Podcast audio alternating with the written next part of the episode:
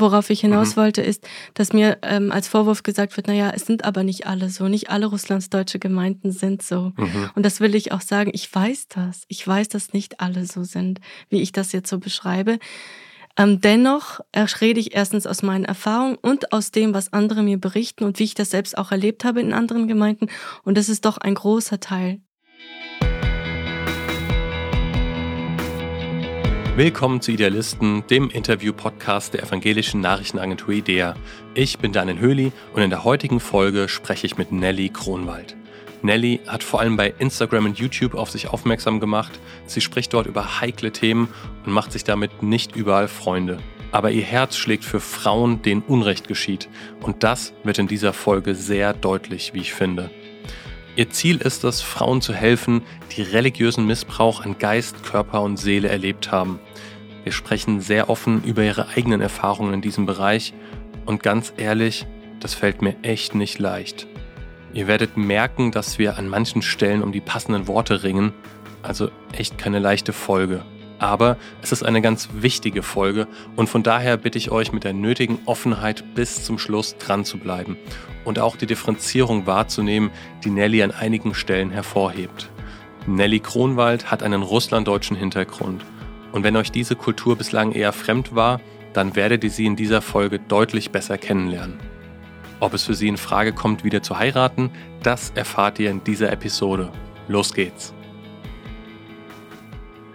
Ich habe auf Aufnahme gedrückt und vor mir sitzt Nelly Kronwald. Nelly, vielen Dank, dass du die weite Reise auf dich genommen hast, hierher zu kommen. Also es gibt wahrscheinlich jetzt einige, die dich noch nicht kennen. Deswegen habe ich gedacht, mhm. stelle ich dich mal ein bisschen vor.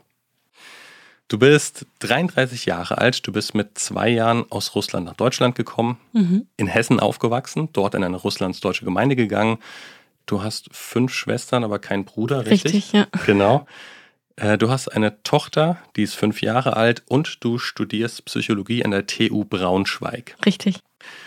Jetzt habe ich äh, von dir entnommen Folgendes zusammengetragen und zwar dein Lieblingsvers der Bibel ist Galater 2, Vers 20. Genau. Dein Lieblingsmensch ist deine Tochter Lea. Mhm. Deine Lieblingsbeschäftigung Nummer eins ist viel Zeit mit Gott und auch mit deiner Tochter verbringen. Mhm. Lieblingsbeschäftigung Nummer zwei ist Lesen, Lernen, Kaffee trinken und nochmal lesen. Ja. also lesen, highlighten, okay. Genau. Dein Traumberuf ist Psychotherapeutin für junge und erwachsene Frauen. Deine Lieblingsstadt Hamburg. Mhm. Dein Lieblingsland die Schweiz. Mhm. Ich als Deutscher, aber okay. Ähm, deine Hobbys sind Reisen, Wandern und neue Menschen kennenlernen. Ja. Und dein Ziel ist der Himmel. Genau. Bis zur Wiederkunft des Herrn möchte ich für ihn alles geben, sagst du. Richtig. Mit welchen vier Eigenschaften würdest du dich beschreiben? Mein Name bedeutet tatsächlich barmherzig und leuchtend und ich glaube, dass barmherzig an erster Stelle mich ganz gut beschreiben kann, weil ich oder die Barmherzigkeit, weil ich wirklich ein sehr großes Herz für Menschen habe, für ihr Leben, für ihre Situation und dass mein Herz irgendwie so, ja, übersprudelt an, an Liebe für Menschen, gerade die es vielleicht nicht einfach haben im Leben. Genau, wissbegierig. Barmherzig, wissbegierig, okay. Genau. Ähm, ich gebe sehr gerne. Großzügig? Großzügig, genau. Okay, barmherzig, ja. wissbegierig, großzügig. Und neugierig. Und neugierig, wow. Damit hast du vier komplett andere Eigenschaften genannt als vor vier Jahren. Tatsächlich? Tatsächlich. Hast du im Oktober 2018 hast du ja. gesagt, gentle, strong, ja. powerful and caring. That's ja, me. stimmt, genau. Also zart, sanft, ja, mhm. stark, mächtig oder kraftvoll mhm. und fürsorglich. Mhm. Ja, die passen auch, aber ich glaube, es hat sich tatsächlich mehr in diese Richtung gewandelt. Okay, okay. Spannend zu sehen schon, hey, äh, die Nelly von heute ist nicht mehr die gleiche von Nein, vor vier Jahren. Genau. Ja. ja. Du hast fünf Schwestern, wie schon gesagt, keinen Bruder. An welcher Stelle kommst du? Ich bin die dritte. Die dritte? Nee, gar nicht die vierte, Entschuldigung. Ja. Kommt man schon bei, bei, und dann komme ich. äh, sechs Geschwister kann man schon durcheinander kommen. Von unten die dritte, ja. Ähm, hättest du dir manchmal auch einen Bruder gewünscht? Tatsächlich ja, haben wir uns alle. Ja? Mein Vater vor allem. Okay. aber doch, wir haben uns alle einen Bruder gewünscht, aber ja, war nicht da. Wie ist das so mit so äh, sechs Mädels und dann noch äh, Mutter und Vater? Mhm. Ähm, wie kann ich mir den Familienalltag vorstellen, so, so ganz grundsätzlich? Zwischen der ältesten Schwester und der jüngsten sind 20 Jahre Unterschied. Das Wow. heißt, als ich noch Kind war, sind die zwei ältesten eigentlich schon bereits ausgezogen gewesen Mhm. verheiratet gewesen. Und somit waren wir eigentlich nur zu viert. So, so woran ich mich erinnern kann, war eine Kindheit mit drei Schwestern. Zumeist, also die anderen natürlich auch, aber Mhm. woran ich mich somit am meisten erinnern kann. Und es war so, dass ja, der Schulalltag in der Gemeinde viel unterwegs zusammen. Ähm, jeder hatte aber auch irgendwie seine Freundinnen, so dass wir nicht nur aufeinander irgendwie äh, hangen, sondern wirklich jeder auch so seinen privaten Bereich hatte und man trotzdem auch mit Streit, aber auch mit ganz viel Liebe zusammen ausgekommen ist. Mhm. Ja. Ich sehe es ja auch heute, du hast immer noch ein sehr gutes Verhältnis zu deinen Schwestern. Ne? Mhm. So, wenn man das so ein bisschen verfolgt, Ja. dann merkt man, ihr seht euch häufiger, besucht euch Mhm. gegenseitig und da ist sehr viel Wertschätzung, äh, die im Mhm. Raum steht. Ich liebe sie sehr. Das war früher tatsächlich in der Kindheit nicht so intensiv. Wie gesagt, jeder hatte so seinen Bereich, seine Freunde, seine Schule. Mhm. Ähm, aber dann, jetzt mit der Zeit, wo wir alle verheiratet sind, da ist so ein starker Zusammenhalt da. Ja, wir lieben uns sehr. Hast du eine Lieblingsschwester?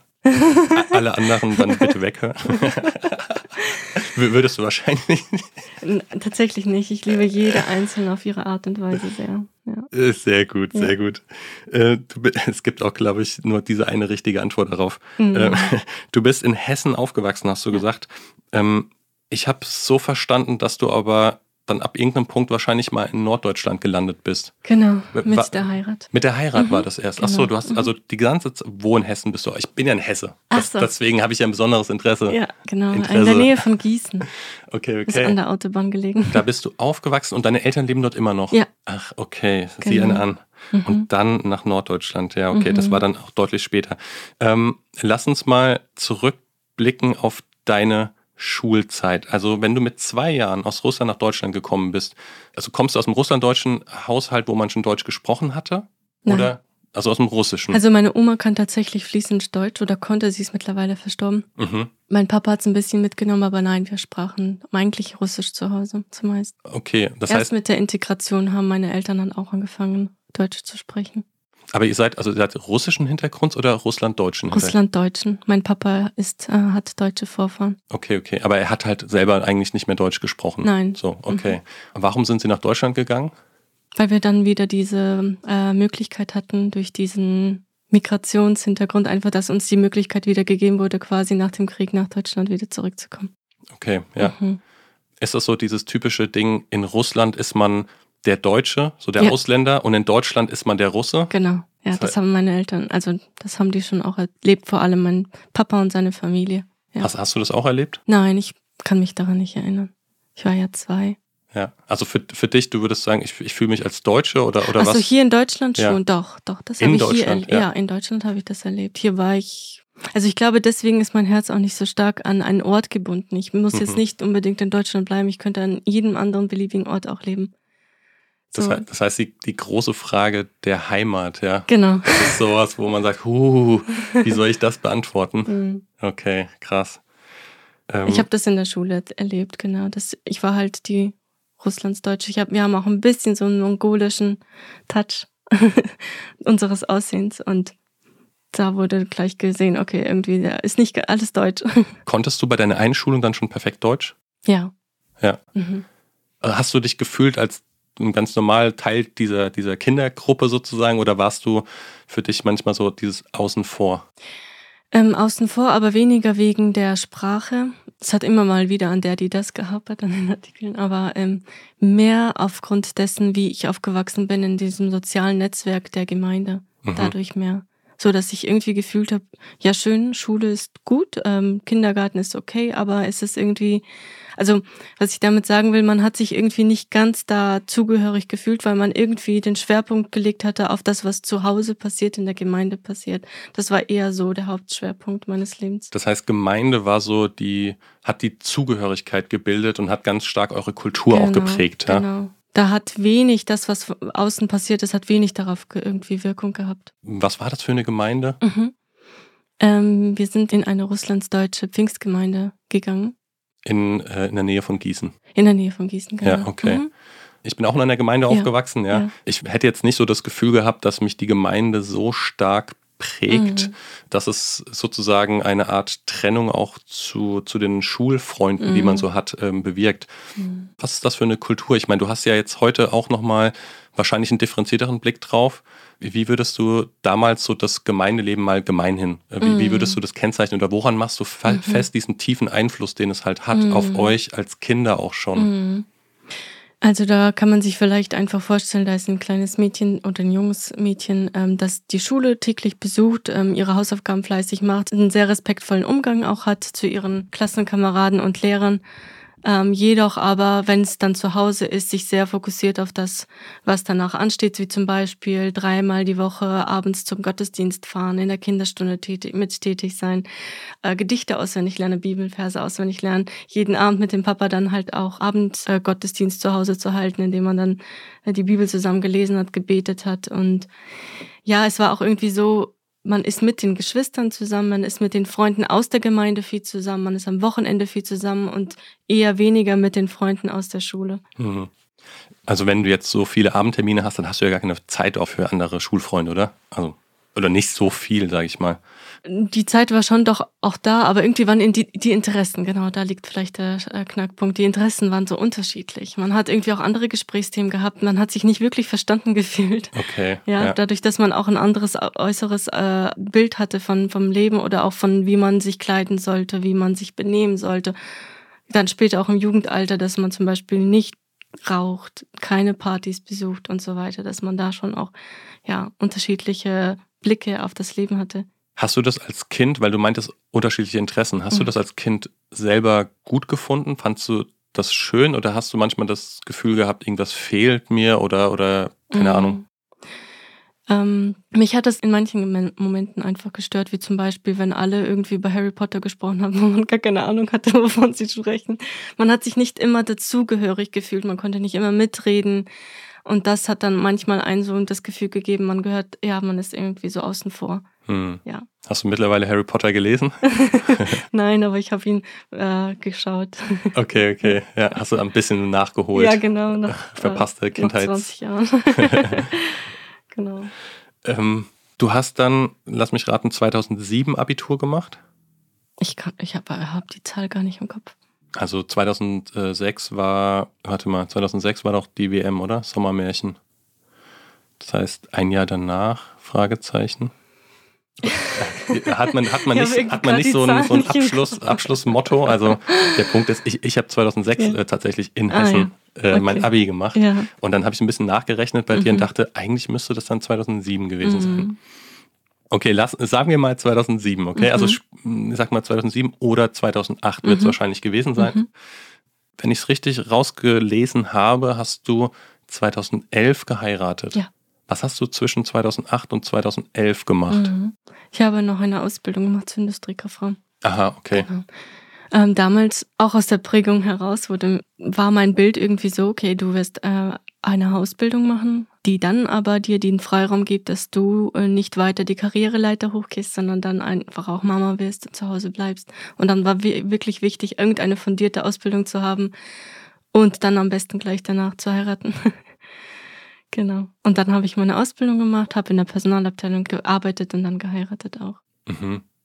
Also bis dahin halt ein relativ linearer Lebenslauf. Ja. Ähm, so mhm. ist es, wäre es fair zu sagen, so wie das in deinem Gemeindeumfeld auch erwartet oder mhm. erwünscht mhm. wird. Ja. Okay. Ja, ich hatte, ich hatte tatsächlich schon von eigentlich, ja, ich weiß nicht, wie jung ich da war, aber ich hatte einen Einfluss durch eine Freundin tatsächlich, mhm. ähm, die ich sehr wertschätze. Die hatte mich immer wieder dazu gebracht, auf den Gedanken darüber nachzudenken, hey Nelly, vielleicht wäre ein Studium wirklich was Cooles für dich, da wirst du deinen Horizont nochmal erweitern. Mach das doch mal. Und irgendwie hatte ich auch wirklich diesen großen Wunsch, studieren zu gehen. Aber da gab es immer diese Antwort, ach, das brauchst du nicht. Äh, es, es reicht aus, wenn du eine Ausbildung hast. Und so habe ich dann irgendeine Ausbildung gemacht. Mhm. Genau. Die, die dir jetzt nicht wirklich Freude bereitet Nein, hat. Nein, also es war okay. Ja. Aber ich habe immer gewusst, es ist nicht das, was ich immer machen möchte. Mhm. Aber du hattest damals jetzt nicht so dieses hey Papa, Mama, ich will das gar nicht machen, ich mache jetzt was anderes. Gab es diesen Gedanken und du hast ihn unterdrückt oder ja. hattest du nicht einmal diesen, du hattest schon den Doch, Gedanken? ich hatte den okay. immer wieder. Ja. Ich habe jetzt letztens auch einen Tagebucheintrag wieder gelesen, den ich damals an meinen Ex-Mann geschrieben oder damaligen Freund geschrieben habe, wo drin stand, oh, ich hätte so gerne, ich habe mich sogar schon informiert, wenn wir heiraten und zusammenziehen, könnte ich noch dieses Studium machen. Mhm. Ja, also doch, es war schon immer mein Wunsch. Du hast jetzt schon erwähnt, Ex-Mann, ne? Mhm. Ähm, für all die, die dich nicht kennen, mhm. wie habt ihr euch kennengelernt? Kennengelernt haben wir uns auf einer Hochzeit, beziehungsweise er hatte mich da gesehen und sich verliebt und dann hat er den Kontakt aufgenommen und er war auch mein erster Freund. Ich habe ihn mit 15 kennengelernt und ähm, ist jetzt auch quasi mein letzter. Mit 15 hast mit du ihn kennengelernt. Ja. Das heißt, ihr habt eine Fernbeziehung gehabt, genau. wenn er Sechs Jahre in Norddeutschland äh, gelebt hat. Mhm. Okay. Wir haben ja. uns so einmal im Monat gesehen, dann ist er zu uns gekommen oder ich mal auch zu ihm mhm. nach Hause. Und dann habt ihr ja. 2011, und da warst du 22 Jahre alt, geheiratet. Mhm, genau. Mit welcher Erwartung bist du damals in die Ehe gestartet? Was war so das Bild, was du von Ehe hattest? Ich glaube, dass ich den Fehler oder das Fehldenken hatte, dass, äh, dass mich eine Ehe glücklich machen sollte oder ich in der Ehe irgendwie glücklich werden sollte. Ja. Mhm. Ich glaube, es ist generell nicht so einfach, das so schnell zu beschreiben von, von wir sind zusammengekommen bis zum, bis zum Punkt, wir haben geheiratet und was für Erwartungen hatte ich. Es waren die sechs Jahre voller, also sie waren auch da schon irgendwie, war es nicht einfach zwischen uns. Wir haben relativ schnell gemerkt, wir sind unterschiedlich, auch von unserer Entwicklung her. Irgendwie habe ich immer mehr gewollt, immer mehr hinterfragt. Das war auch in meiner Kindheit so, dass ich mein Papa immer eine, ich war eine der Schwestern, ich glaube, eine der Kinder, die wirklich genervt hat mit den Fragen, Papa, warum? Ich verstehe es nicht, kannst du mir das nochmal erklären? Und da war die Antwort sehr oft, weil ich es sage, ich bin ein Papa, du musst einfach gehorsam sein.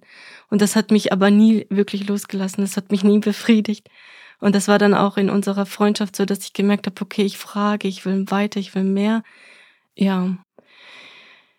Tatsächlich war das dann auch so, dass wir ähm, in diesen sechs Jahren Fernbeziehung, das war auch so gar nicht gewollt und auch gar nicht so vertretbar, so eine Fernbeziehung und für so eine lange Zeit zu führen. Das ist eigentlich nicht von, von der Norm entspricht. Also von der, gewollt. genau, von der Gemeinde her, von den Gemeindestrukturen und den Prinzipien. Mhm. Das ist eher so, dass verständlich ist, dass wenn ein, ein Pärchen lange Zeit zusammen ist, dass da die Gefahr in Anführungsstrichen höher ist, dass man äh, zu früh intim wird und deswegen ist das eher so gewollt, dass man dann auch schneller in die Ehe geht. Mal abgesehen davon, dass es halt mit 15 dann schon auch noch zu früh gewesen wäre, ne?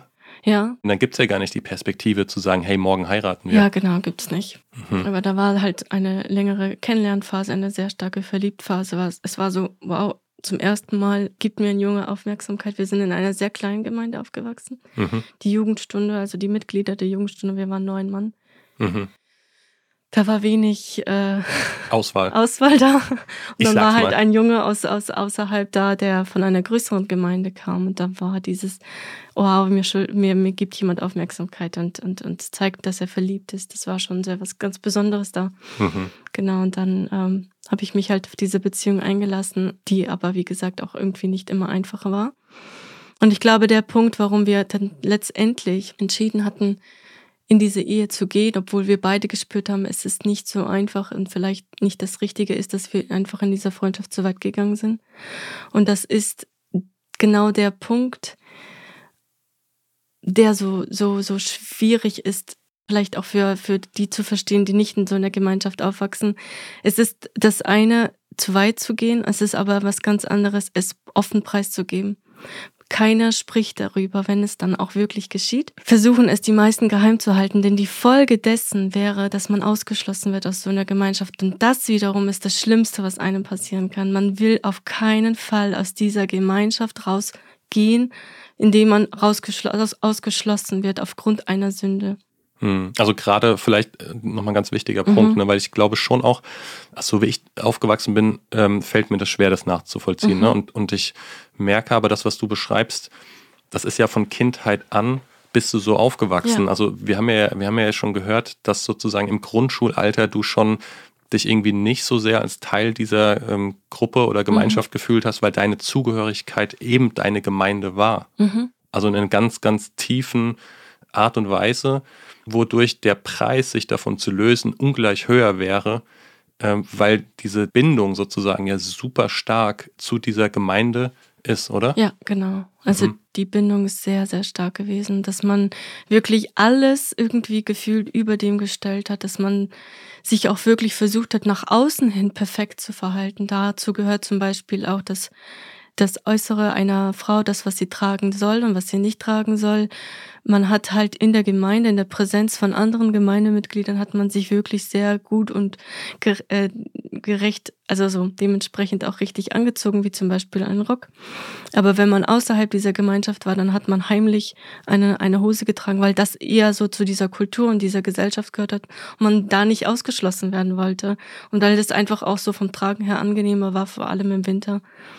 Und so habe ich wirklich heimlich dann im Keller schnell eine Hose angezogen und nach der Schule versucht, das auch heimlich wieder umzuziehen, was nicht immer gelang und dann wieder zu, zu Ärger zu Hause geführt hat. Genau, das ist zum Beispiel ein Punkt. Ähm, ich habe auch zum Beispiel niemanden in meine Gemeinde eingeladen, weil ich selbst nicht überzeugte Christin war. Ich war eine Namenschristin, ich war aber nicht wiedergeboren. Das war, ich habe keine Freundinnen zu mir eingeladen, weil mir das auch schwer war zu erklären, warum wir zum Beispiel so laut in Zungensprachen gebetet haben.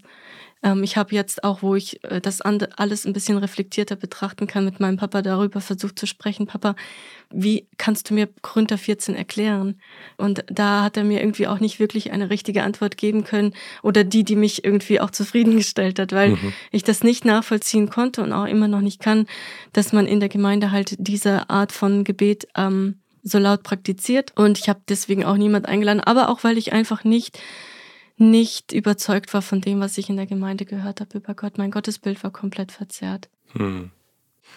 Das heißt, um nochmal zurück auf deine Beziehung zu deinem mhm. Ex-Mann zu kommen. Mhm. Damals, dein Freund, du hast schon gemerkt, hey, irgendwie, ihr entwickelt euch beide vielleicht in unterschiedliche Richtungen, mhm. habt euch ja sehr früh kennengelernt, wo man sich eben als Persönlichkeit auch noch weiterentwickelt. Ja wenn ich es jetzt richtig verstanden habe, ihr seid halt körperlich zu weit gegangen für euch und habt gemerkt, dadurch gibt es so auch da eine gewisse Bindung, eine mhm. gewisse Gebundenheit, wo ihr merkt, hey, wir können jetzt nicht der Gemeinde das sagen, ja. also gibt es jetzt eigentlich nur diesen, diese Flucht nach vorne. Ja, genau dieses wir heiraten jetzt, weil jetzt müssen wir halt. Ja, grundsätzlich ist es auch oft so, dass wenn ein Pärchen zusammenkommt und wirklich über eine längere Zeit hinaus zusammen ist, dass man wirklich davon ausgeht, okay, die sind zusammen, die heiraten. So irgendwie so Beziehung führen bedeutet irgendwie auch gleich automatisch heiraten, vor allem wenn es nur über mehrere Jahre geht. Jetzt in, in deiner Gemeindestruktur. Ja, genau. Mhm, mhm. Mhm. Mhm. Und so war das eigentlich klar, ja, wir heiraten, aber tatsächlich war der Tag der Heirat ein sehr, sehr schwerer emotionaler Tag, auch von dem her, dass man, also ich habe mir persönlich sehr stark gewünscht, einfach darüber mit jemandem sprechen zu können, weil mir war klar, Gott vergibt, Gott ist groß, er, er sagt es, er spricht es uns in seinem Wort zu, aber es war so, ich, ich saß da und wusste, ich kann es niemandem sagen, es war wirklich eine schwere Zirkelmühle für mich. Und ja, dann war die Heirat geschehen und ich glaube, das Grundproblem unserer Ehe war dann, dass mein Mann diesen, diesen Vers, der in 1. Mose beschrieben wird, der Mann löst sich von seinen Eltern und bindet sich an seine Frau, der ist bei uns irgendwie nie geschehen. Das liegt aber auch dem zugrunde, dass die Familienstrukturen auch in unseren, in unseren Kulturen, in unseren Kreisen sehr, sehr stark sind. Also das so, hey, die Familie, das ist irgendwie das Wichtigste. Ist nicht die Gemeinde das Wichtigste? Ja, die gehört auch mit dazu. Aber okay. jeder in sich nochmal als Familie. Mhm. Ja. Das ist das, was du in diesem deinem ersten YouTube-Video, ne, soziale Netzwerke, mhm. was du so ein bisschen beschreibst, wie Gruppierungen und Individuen so zusammenhängen ja. miteinander. Genau. Wie darf ich mir das vorstellen? Ich meine, du hast das jetzt so von außen betrachtet mal mit Worten beschrieben, ja. Ähm, Familie ist sehr präsent, die Bindung ist sehr stark, Familie ist sehr wichtig, okay. Mhm. Ähm, was bedeutet sowas im Alltag? Im Alltag bedeutet das, dass man bei allen Entscheidungen oder bei vielen Entscheidungen die Familie mit einbezieht, auch wenn man selbst schon ein eigenes e-, Eheleben hat, dass man alle Feste zusammen feiert, dass man fast jeden Sonntag zusammen auch nach dem Gottesdienst ist, was an sich auch schön ist, dass man dann immer auch zusammen, ja, wie gesagt, das Mittagessen genießt, dass man ähm, ja vieles davon einfach abhängig macht. Was sagt die Familie darüber? Was sagt sie dazu über deren Meinung? Dass man, man, man ihre Meinung sehr stark einbezieht und wirklich auch davon abhängig lebt. Ja, okay. Ne, also nochmal, ich versuche auch wirklich nachzuvollziehen, mhm. weil, weil ich merke, das ist eine andere Kultur, ja. die du beschreibst. So. Mhm. Und äh, der Film My Big Fat Greek Wedding, kennst du den? Nein. okay, da wird, da wird quasi so die, boah, ich muss, ich kann mich nicht mehr so gut daran erinnern, aber, aber also ich glaube, ein Mann heiratet in eine griechische Familie rein. Mhm. Und dann sagt halt der Schwiegervater, sagt dann zu ihm, äh, quasi macht ihm klar, hey, du heiratest nicht nur eine griechische Frau, sondern du heiratest die ganze Familie. Mhm. Und das wird in dem Film wird das aber als sehr komödiant, also sehr humorvoll dargestellt ja. und, und sehr cool, ja. Bei dir hat das schon auch eher eine negative Konnotation, die ich jetzt wahrgenommen habe. Oder würdest du sagen, naja, es ist halt schon, es gibt Vor- und Nachteile so? Vorteile hat es auf jeden Fall, aber was der große, große Nachteil, glaube ich, dabei ist, ist, dass man als, als Familie nicht irgendwie so selbstständig unterwegs sein kann, so vollkommen. Da ist so viel, ähm, vor allem wenn die Bindung zu den Eltern so stark ist, dass man in alle Fragen immer irgendwie die Familie mit einbezieht, dass man sogar bis ins Intimleben irgendwie so das Preis gibt, warum man noch keine Kinder hat, dass da sich eingemischt wird, hey, verhütet ihr, das ist verboten, das darf man nicht. Ähm, so. Okay, so ja, ja, bisschen okay. In, in die Details. Krass, ja. Das man, geht euch eigentlich nichts an. Genau, ich weiß aus eigener Erfahrung, wie einfach so Anrufe reinkommen und da nachgefragt wird, hey, ihr seid jetzt schon drei Jahre verheiratet und da sind keine Kinder, warum? Was ist los? Und ähm, ich weiß auch von meiner Schwester zum Beispiel, dass dann so Aussagen kommen wie, ihr, ihr wisst schon, dass Gott euch dann bestrafen kann. Ihr könntet behinderte Kinder bekommen, wenn ihr weiterhin so dem nicht Folge leistet, dass ihr einfach aufhört zu verhüten. Ihr, ihr dürft nicht verhüten und, und, und so. Dinge, wo auch zum Beispiel, ähm, was die Gemeindestruktur dann zum Beispiel betrifft, da wird auch sich sehr in dieses Intimleben eingemischt, dass man wirklich, ähm, also nach der, nach unserer Hochzeit noch am selben Abend wurden wir in das Brüderzimmer gebracht, gebeten und dann wurde uns ganz genau erklärt, wie das Sexleben ähm, vonstatten geht, was gemacht werden darf und was nicht, dass man, wo man bei einem Mann bis wohin gehen darf und wo nicht. Ja, genau. Also da werden so. Krass. Genau wird sehr stark irgendwie auch ähm, dieser Bezug zum Intimleben, was eigentlich niemanden was angeht. Oder auch direkt Fragen gestellt, hattet ihr vor der Ehe Sex, hattet ihr keinen Sex? Ähm, also äh, eine krasse Kontrolle, ja? Ja. Also wird das biblisch begründet oder, oder wie legitimiert man so ein Verhalten? Ähm, das Verhalten legitimiert man damit, dass man einfach, aber man kennt es auch nicht anders. Also ich habe das damals auch einfach angenommen, obwohl es für mich sehr, trotzdem sehr beschämend war in dem Moment, aber man nimmt es an, weil man keine eigene Gottesbeziehung hat, sondern man hat mehr anstelle von Gott diesen einen Pastor stehen, der die Struktur des, also der die Struktur vorgibt, der sagt, wie man zu leben hat, dass man biblische Prinzipien so einfach annimmt und nicht selbstständig in der Bibel liest, sondern ihn als, als den Gottesmann annimmt und genau dem zu äh, Folge leistet, was man, was er sagt. Also der, der Pastor ist sozusagen quasi der, der Papst, der, der, der Mittler zwischen dir und Gott. Ja. Und Du hast gesagt, weil Mann keine eigene Gottesbeziehung hat. Meinst du Mann im Sinne von du zum Beispiel oder Mann im Sinne von die, die dich aufklären darüber, wie man sich hier und da zu verhalten hat? Mm, über die Gottesbeziehung anderer will ich gar nicht urteilen, aber ich meine damit mich. Ich hatte keine eigene Gottesbeziehung, beziehungsweise ich hatte, ich hatte Ehrfurcht, aber nicht gepaart mit Liebe. Das war einfach nur eine Ehrfurcht gepaart mit Angst. Das war mein Gottesbild. Ich hatte so eine große Angst, etwas falsch zu machen. Du, dadurch, dass mir auch gesagt wurde, wenn du zum Beispiel eine Hose trägst, dann erhört dich Gott nicht. Wenn du ähm, Sex vor der Ehe hast, dann kannst du, kann, dann wird's wird's zur Scheidung kommen. Also ich, ich kann mir auch vorstellen, dass jetzt beim Hören dieses diesen Podcasts diese Aussage kommen wird. Siehst du, das ist ein Beispiel. Sie hatten, sie sind zu weit gegangen vor der Ehe, also sind sie jetzt geschieden. Genau das dürft ihr nicht machen. Mhm. Dann wird eure Ehe mhm. also halten. Aber ich will hier wirklich an diesem Punkt ähm, das ganz deutlich sagen. Es hatte nichts damit zu tun, dass wir eine Sünde begangen haben und dann äh, dadurch auch uns jetzt, äh, dass die Scheidung jetzt passiert ist, sondern dass wir einfach keine Gottesbeziehung hatten. Ich hatte keine Gottesbeziehung. Ich, ich habe damals war mir das egal sozusagen. Ich hatte nur Angst vor den Brüdern. Ich hatte Angst vor meinem Papa, also beziehungsweise vor seiner Stellung als als Pastor auch. Und mir war das wichtiger, was andere Menschen sagen, was nicht. Aber ich hatte damals nicht diese Beziehung zu Gott, so dass ich gesagt hätte, hey Gott, dein Wille soll geschehen. Ich mache, äh, ich, ich passe auf in meiner Beziehung, wie weit ich gehe, weil du mir es lieb bist, weil ich auf deine Anweisungen höre, sondern weil ich einfach, ja, ich habe so, diese Menschenfurcht war halt ganz groß und Gottes Furcht gepaart mit Angst. So. Ey, Gottes Furcht gepaart mit Angst ja. klingt echt nach einer ganz schlechten Kombination. Ja. Ähm, aber Krass. verstehst du, was ich meine? Die, die, ich habe tausend Fragen. Ich meine, vielleicht erstmal ganz kurz ähm, zur Einordnung. Ja, reden wir jetzt hier über, also du hast gesagt, deine Gemeinde zum Beispiel war sehr klein. Ähm, neun mhm. wart ihr in der Jugend mhm. zu neunt. Mhm. Reden wir jetzt hier über einfach eine kleine Gemeinde, die das so ein bisschen extremer irgend oder sehr viel extremer, was weiß ich, äh, wie man das bewertet, je nachdem von wo man draufblickt, ähm, mhm. handhabt? Oder ist das, also wie, wie groß, was für eine Größenordnung hat das hier? Wir haben in Deutschland äh, 83 Millionen ungefähr Einwohner oder sowas. Mhm. Ähm, weißt du, reden wir jetzt hier über eine Gemeinde von 50 Leuten oder ist das mehr? Das ist mehr.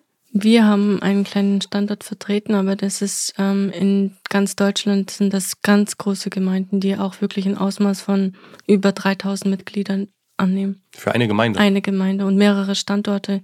Zum Beispiel in Mollbergen sind es, ich weiß nicht, acht Gemeinden oder wie viel oder mehr. Das ist die FECG Kloppenburg. Zum Beispiel, ja. Das ist eine andere als Mollbergen. Ich glaube, dass sie alle unter FECG laufen, ja. Mhm. Mir wurde auch jetzt zum Beispiel durch meine Arbeit ähm, auf YouTube, ich ähm, nehme einige Videos auf, die gerade solche Themen auch besprechen. Kommen wir, noch, kommen wir, noch wir kommen noch drauf, ja, aber absolut. worauf ich hinaus mhm. wollte, ist, dass mir ähm, als Vorwurf gesagt wird, naja, es sind aber nicht alle so, nicht alle russlandsdeutsche Gemeinden sind so. Mhm. Und das will ich auch sagen, ich weiß das. Ich weiß, dass nicht alle so sind, wie ich das jetzt so beschreibe. Ähm, dennoch rede ich erstens aus meinen Erfahrungen und aus dem, was andere mir berichten und wie ich das selbst auch erlebt habe in anderen Gemeinden. Und das ist doch ein großer Teil. Mhm. Ähm, lass mich mal versuchen zu verstehen, was ist jetzt das aus Sicht der, ähm, sage ich mal, Gemeindeleiter oder auch der Gemeindekultur, von denen, weiß ich, gibt es der Ältesten oder, oder mhm. ja, okay, also sagen wir Gemeindeleitern und Ältesten und so, was ist deren Motivation und Antrieb, das so zu leben und zu handhaben? Also warum würdest du sagen, äh, machen die das? Weil, weil du hast ja zum Beispiel gesagt, naja, ich habe keine eigene Gottesbeziehung gehabt mhm. und äh, logischerweise werden wir das nicht über andere urteilen. Mhm. Aber jetzt mal, wenn wir davon ausgehen, die haben eine Gottesbeziehung, mhm. was ist deren Treiber? Der Treiber sind, äh, ist diese, dieser Wunsch, ihre Mitglieder in Gottes Nähe zu halten. Dass sie nicht abfallen, dass sie nicht auf falsche Wege geraten. Also erstmal ein guter Wunsch, ja, oder? Ja, erstmal ja. ein guter Wunsch. Mhm. Und dafür werden halt neben den zehn Geboten, das ist wie wenn du auf der auf, äh, auf einer Straße unterwegs bist, die sehr eng ist und da ist eine Leitplanke, damit wenn solltest du vom Weg leicht abkommen, dass sie dich auffällt, da werden halt noch zehn weitere Leitplanken errichtet, dass du je, wirklich auf keinen Fall den Abhang runterkommst. Mhm. Und da sind halt diese zehn zusätzlichen Leitplanken an menschlich gemachten Regeln, damit du nicht damit, wenn du sie, dich an sie hältst, du wirst du, wird dir garantiert quasi, dass du nicht vom richtigen Weg abkommst. Ein bisschen erinnert mich das an das äh, jüdische Prinzip, wo ja, ich meine, zehn Gebote ja, aber auch im Jüdischen gibt es ja unfassbar viel mehr Gebote. Ne? Und, und die sollen ja eigentlich auch dazu beitragen oder helfen, so wie ich es verstehe. Ja, ich mhm. bin äh, eben nicht über diese absolut gesetzten Grenzen Gottes hinwegzugehen. Ja, genau. Also das ist so ähnlich, ja ich überlege es gerade, könnte man sagen, ist doch in Ordnung? Hat das auch auf neutraler Ebene oder sogar positiver Ebene was, wo man sagt, hey, gut, dass es das gibt? Oder würdest du sagen, hm, nee, ich, zu dieser Schlussfolgerung kann ich heute einfach gar nicht mehr kommen? Genau, ich würde das zweite bejahen, weil ich gesehen habe, welche Auswirkungen das auf das Leben eines jungen Menschen vor allem haben kann, aber auch einem Erwachsenen. Dein Gottesbild wird total verzerrt. Es entwickeln sich große Ängste, dass du nicht in den Himmel kommst. Du hast große Angst, verloren zu gehen und da kommt ein enormer Druck an Leistung auf. Also du musst etwas leisten, um vor Gott zu bestehen.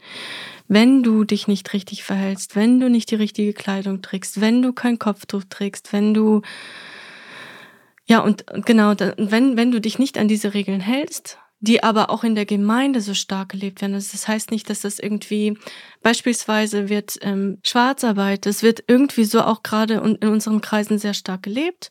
Jeder hilft dem anderen, jeder hilft dem, äh, baut seine Selbstständigkeit auf, dann wird hier mal was gemacht und da mal was gemacht und darüber wird irgendwie nicht gesprochen. Das ist dann okay, weil das irgendwie auch oben nicht so angesiedelt ist. Das ist okay, weil da wird irgendwie so stillschweigend drüber bewahrt. Aber dann andere Regeln, die werden ganz stark hervorgehoben, wie zum Beispiel Sex vor der Ehe oder die Kleidung. Und da wird dann halt immer sehr, sehr stark die Betonung drauf gelegt. Und das bringt dich dann dazu, dass du ein komplett verzerrtes Gottesbild hast. Du weißt nicht, was es bedeutet, dass Gott dich liebt. Du weißt nicht, wie du zu ihm kommen kannst in dieser Vergebungshaltung und du, vor allem hast du ständig das Gefühl, dir ist nicht vergeben. Nein, du hast nicht genug gemacht, du musst noch mehr tun. Und so wie du gerade bist, so kannst du sowieso nicht vor ihn kommen. Erstmal musst du alles bereinigen, erstmal musst du ganz viel getan haben und dann kannst du vor Gott kommen. Also ich versuche jetzt, ne, ich, ist mir wichtig, das zu verstehen, ähm, einen, einen differenzierten Blick vielleicht drauf zu bekommen, je nachdem, könnte man nicht sagen, okay, vielleicht warst du einfach nur jemand, der, der es nicht begriffen hat, Pech gehabt und, und die anderen begreifen das aber im Großen, haben halt diese Gottesbeziehung? Mm, so wie ich das erlebt habe, auch mit meinen Mitgeschwistern, kann ich dem nicht zustimmen. Auch in ihren Herzen war das so, dass wir untereinander viele Fragen hatten und dass ich heute auch noch Rückmeldungen bekomme, dass einfach sehr viele Angst haben, bin ich errettet, bin ich nicht errettet. Und dass man automatisch auch so einen Blick entwickelt nach außen hin, du trägst keinen Rock, du trägst Schmuck, also bist du kein Christ. Ich kenne die Situation so gut in meiner äh, Firma, wo ich dann an der Personalabteilung gearbeitet hatte. Da war mein Chef, ist tatsächlich Christ.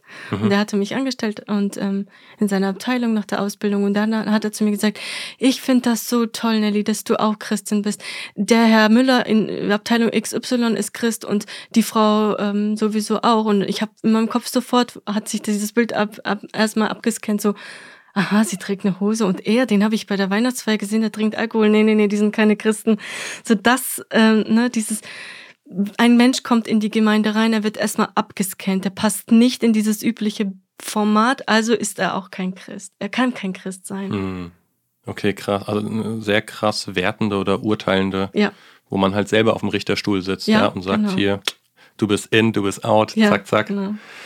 Du hast gesagt, dein Papa war Pastor. Das ja. heißt, du bist in die Gemeinde deines Papas gegangen. Mhm. Du hast deine Eltern neulich als Helden beschrieben. Wahrscheinlich war jetzt aber doch nicht alles heldenhaft. Ja? Also ich meine, jetzt, ne, ja. wenn ich jetzt das so höre, mhm. dann ist das eigentlich, finde ich, äh, von, aus deinem Mund ein sehr, ähm, sehr kritisches Urteil, sagen wir es mal so, gegenüber den Gemeindestrukturen, in denen du aufgewachsen bist, mhm. die ja maßgeblich von einem Pastor mitbestimmt oder geprägt mhm. werden. So mein Verständnis. Für mich sind meine Eltern Helden darin, dass sie uns gezeigt haben, wie man an Gott in schweren Situationen festhält, dass man, äh, wie man beständig auch im, Gottes, im Wort Gottes liest, wie man ähm, wirklich seine Kinder auch auf diesem Weg mit begleiten darf, ihnen das beibringen kann, hey, Gott ist lebt, er ist ein lebendiger Gott. Mein Papa hat diese Gemeindestrukturen auch zu uns zu Hause äh, ausgelebt, weil er, ich glaube, die größte Angst, die mein Papa dabei hatte, war, hey, ich will nicht, dass meine Kinder in die Welt gehen. Ich will nicht, dass sie in Sünden verfallen, in, in Drogenszenen, in, an falsche Menschen geraten, in schlechte Ehen kommen. Und dass er mit dem, mit den ganzen Regeln uns versucht hat, wirklich zu beschützen. Hm. Also ne, auch da wieder gute Motivation. Mhm. So wie es halt dann praktiziert wurde, hat es anscheinend, mhm. war es jetzt nicht dienlich, mhm. wenn ich es verstanden habe. Mhm. Würdest du sagen, bei ihm war dann der Treiber Angst oder Liebe? Angst. Also Liebe natürlich für uns Kinder. Mhm. Ja, das schon. Also wir haben gesehen, unsere Eltern lieben uns Genau, das ist auch, glaube ich, etwas, was unsere Kultur prägt, ist Menschenfurcht. Die ist so groß. Diese Angst, was sagen Menschen, die steht wirklich sehr, sehr hoch. Und deswegen entstehen in jeder Familie, entstehen sozusagen diese großen Elefanten, die mitten im Wohnzimmer stehen, die alle sehen, aber keiner spricht darüber. Alle schweigen. Alle gehen um ihn herum und keiner spricht. Obwohl Dinge in pa Familien passieren, in Gemeinden, die einfach schwierig sind, die, über die gesprochen werden sollte, aber die, die werden einfach nicht auf den Tisch gebracht. Die werden einfach über den, unter den Teppich gekehrt, bloß nicht darüber sprechen und bloß niemanden irgendwie nach außen weitertragen. Das bedeutet Scham, das bedeutet, dass die Familie schlecht dargestellt wird. Hm. Genau, und das war meinem Papa halt auch sehr, sehr wichtig. Dieses nach außen hin will ich, dass meine Familie als eine gute Familie wirkt, dass wir wirklich ähm, Zusammenhalt haben, was wir auch hatten, aber es war, ja, es durfte nichts irgendwie raus, was bedeuten würde, dass es unserer Familie nicht so gut geht oder so.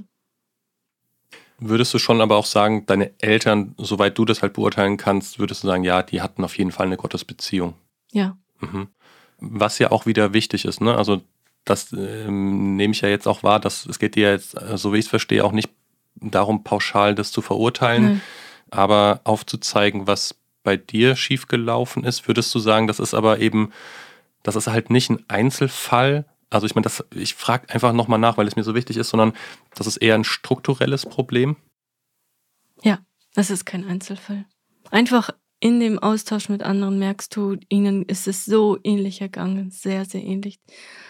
Also was sehr ähm, übergreifend auch zu hören ist, zum Beispiel ist die ähm, Erziehung oder die Zucht mit Gewalt. Mhm. Mein Papa hatte das tatsächlich auch bei uns angewandt. Es ist eher normal, dass man sein Kind mit Züchtigung erzielt, als unnormal. Verstehst du? Wenn du jemanden sagst, ich erziehe mein Kind nicht, indem ich es züchtige, wirst du eher negativ betrachtet. Es ist eher gut, wenn du ganz offen zugibst, ja, ich züchtige mein Kind. Lass mich, okay, lass mich da mal nachhaken, ja, weil Züchtigung, äh, ja. großes Wort so. Ja. ähm, ich habe mit jemandem mal darüber gesprochen, der sagte, ja, er möchte seine Kinder nicht schlagen, später mal als mhm. Vater. Ja. Dachte ich mir, ja, voll gut. Also persönlich, ja, das klingt doch gut. Ähm, und dann sagte er, ähm, ja, aber Züchtigung, also haben wir, haben wir darüber gesprochen und plötzlich sagt er, ah ja, also so, so ein Klaps in den Nacken, also, mhm. also, also einen deftigen Klaps in den Nacken mhm. sozusagen, das ist ja nicht schlagen. Und ich so, hä, wieso? ähm, sagte er, naja, da wo ich aufgewachsen bin, ja, mhm. da wurden, und das war eher im, im Ghetto, mhm. sagt er, da, da wurden die alle äh, verprügelt und so mhm. weiter.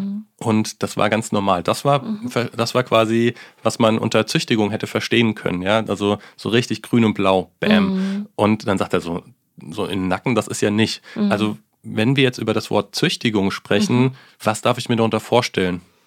Darunter kannst du dir vorstellen, einfach äh, die Bestrafung mit der Hand, dass man mit der Hand auf den Po schlägt. Oder auch wenn es, äh, also man kann auch dafür, Eltern nehmen auch dafür ähm, diese so Gürtel, genau, Gürtel. Mhm das kennt man früher sozusagen ja, genau. von vor keine Ahnung ja. wie vielen Jahren. Das ist quasi auch aus dieser russischen Prägung hierher nach Deutschland transportiert worden, dass das normal ist. Ich habe mal ein Gespräch mitbekommen, da haben wirklich Jungs einen anderen Papa ausgelacht, also erwachsene Jungs haben ausgelacht, weil sie auf der Toilette mitbekommen haben, wie der Papa gesagt hat, ich will dich eigentlich gar nicht schlagen, aber weil du gerade so frech warst in der Gemeinde, also das war während des Gottesdienstes, gebe ich dir jetzt einen Klaps auf den Po und die haben ihn ausgelacht. Für sie war das eher so normal, dass man mit dem Kind auf die Toilette geht und ihn einmal so richtig richtig eine runterscheuert, dass man ihm zu verstehen gibt, hey, so und so geht es nicht. Also, wie gesagt, es ist normal oder es ist besser als für besser gesehen, wenn man sein Kind so erzieht, weil das bedeutet dann auch wirklich, dass man das Kind richtig erzieht und auf den richtigen Weg behält. Okay, auch da wieder, ne? Also würdest du, würdest du sagen, okay, das ist halt Auslegungssache, was man unter dem Wort Züchtigung versteht. Ich meine, es ist ja, also so wie ich es verstehe, es ist theologisch ein sehr aufgeladenes Wort, mhm. wo sich da mhm. einfach schon seit Jahren mhm. ja die Denominationen gegenseitig quasi verbal die Köpfe einschlagen. Mhm. So und jetzt könnte man sagen, es ist halt Auslegungssache. Die einen interpretieren das so, die anderen so. Du sozusagen interpretierst das dann heute vielleicht dann mhm. auch anders? Fragezeichen. Ja. ja. Tue ich, weil, weißt du, wo hier der Knackpunkt ist? Dass wenige Eltern es wirklich schaffen, sag ich mal, wenn sie selbst es für richtig halten, ihre Kinder zu schlagen, das ohne Emotion zu tun. Also das ist meistens damit verbunden, dass das Kind einen in dem Moment ärgert, weil das zum Beispiel nicht gehorsam ist und man fühlt sich übergangen als Eltern, hey, ich bin dein ich bin dein Papa oder ich bin deine Mama und du bist mir nicht gehorsam, also zeige ich dir, was Respekt bedeutet und man schlägt aus der Emotion Wut, Zorn, schlägt man zu und das hat nichts mehr mit den Züchtigen, wenn sie das auch so interpretieren würden, mit Schlagen zu tun.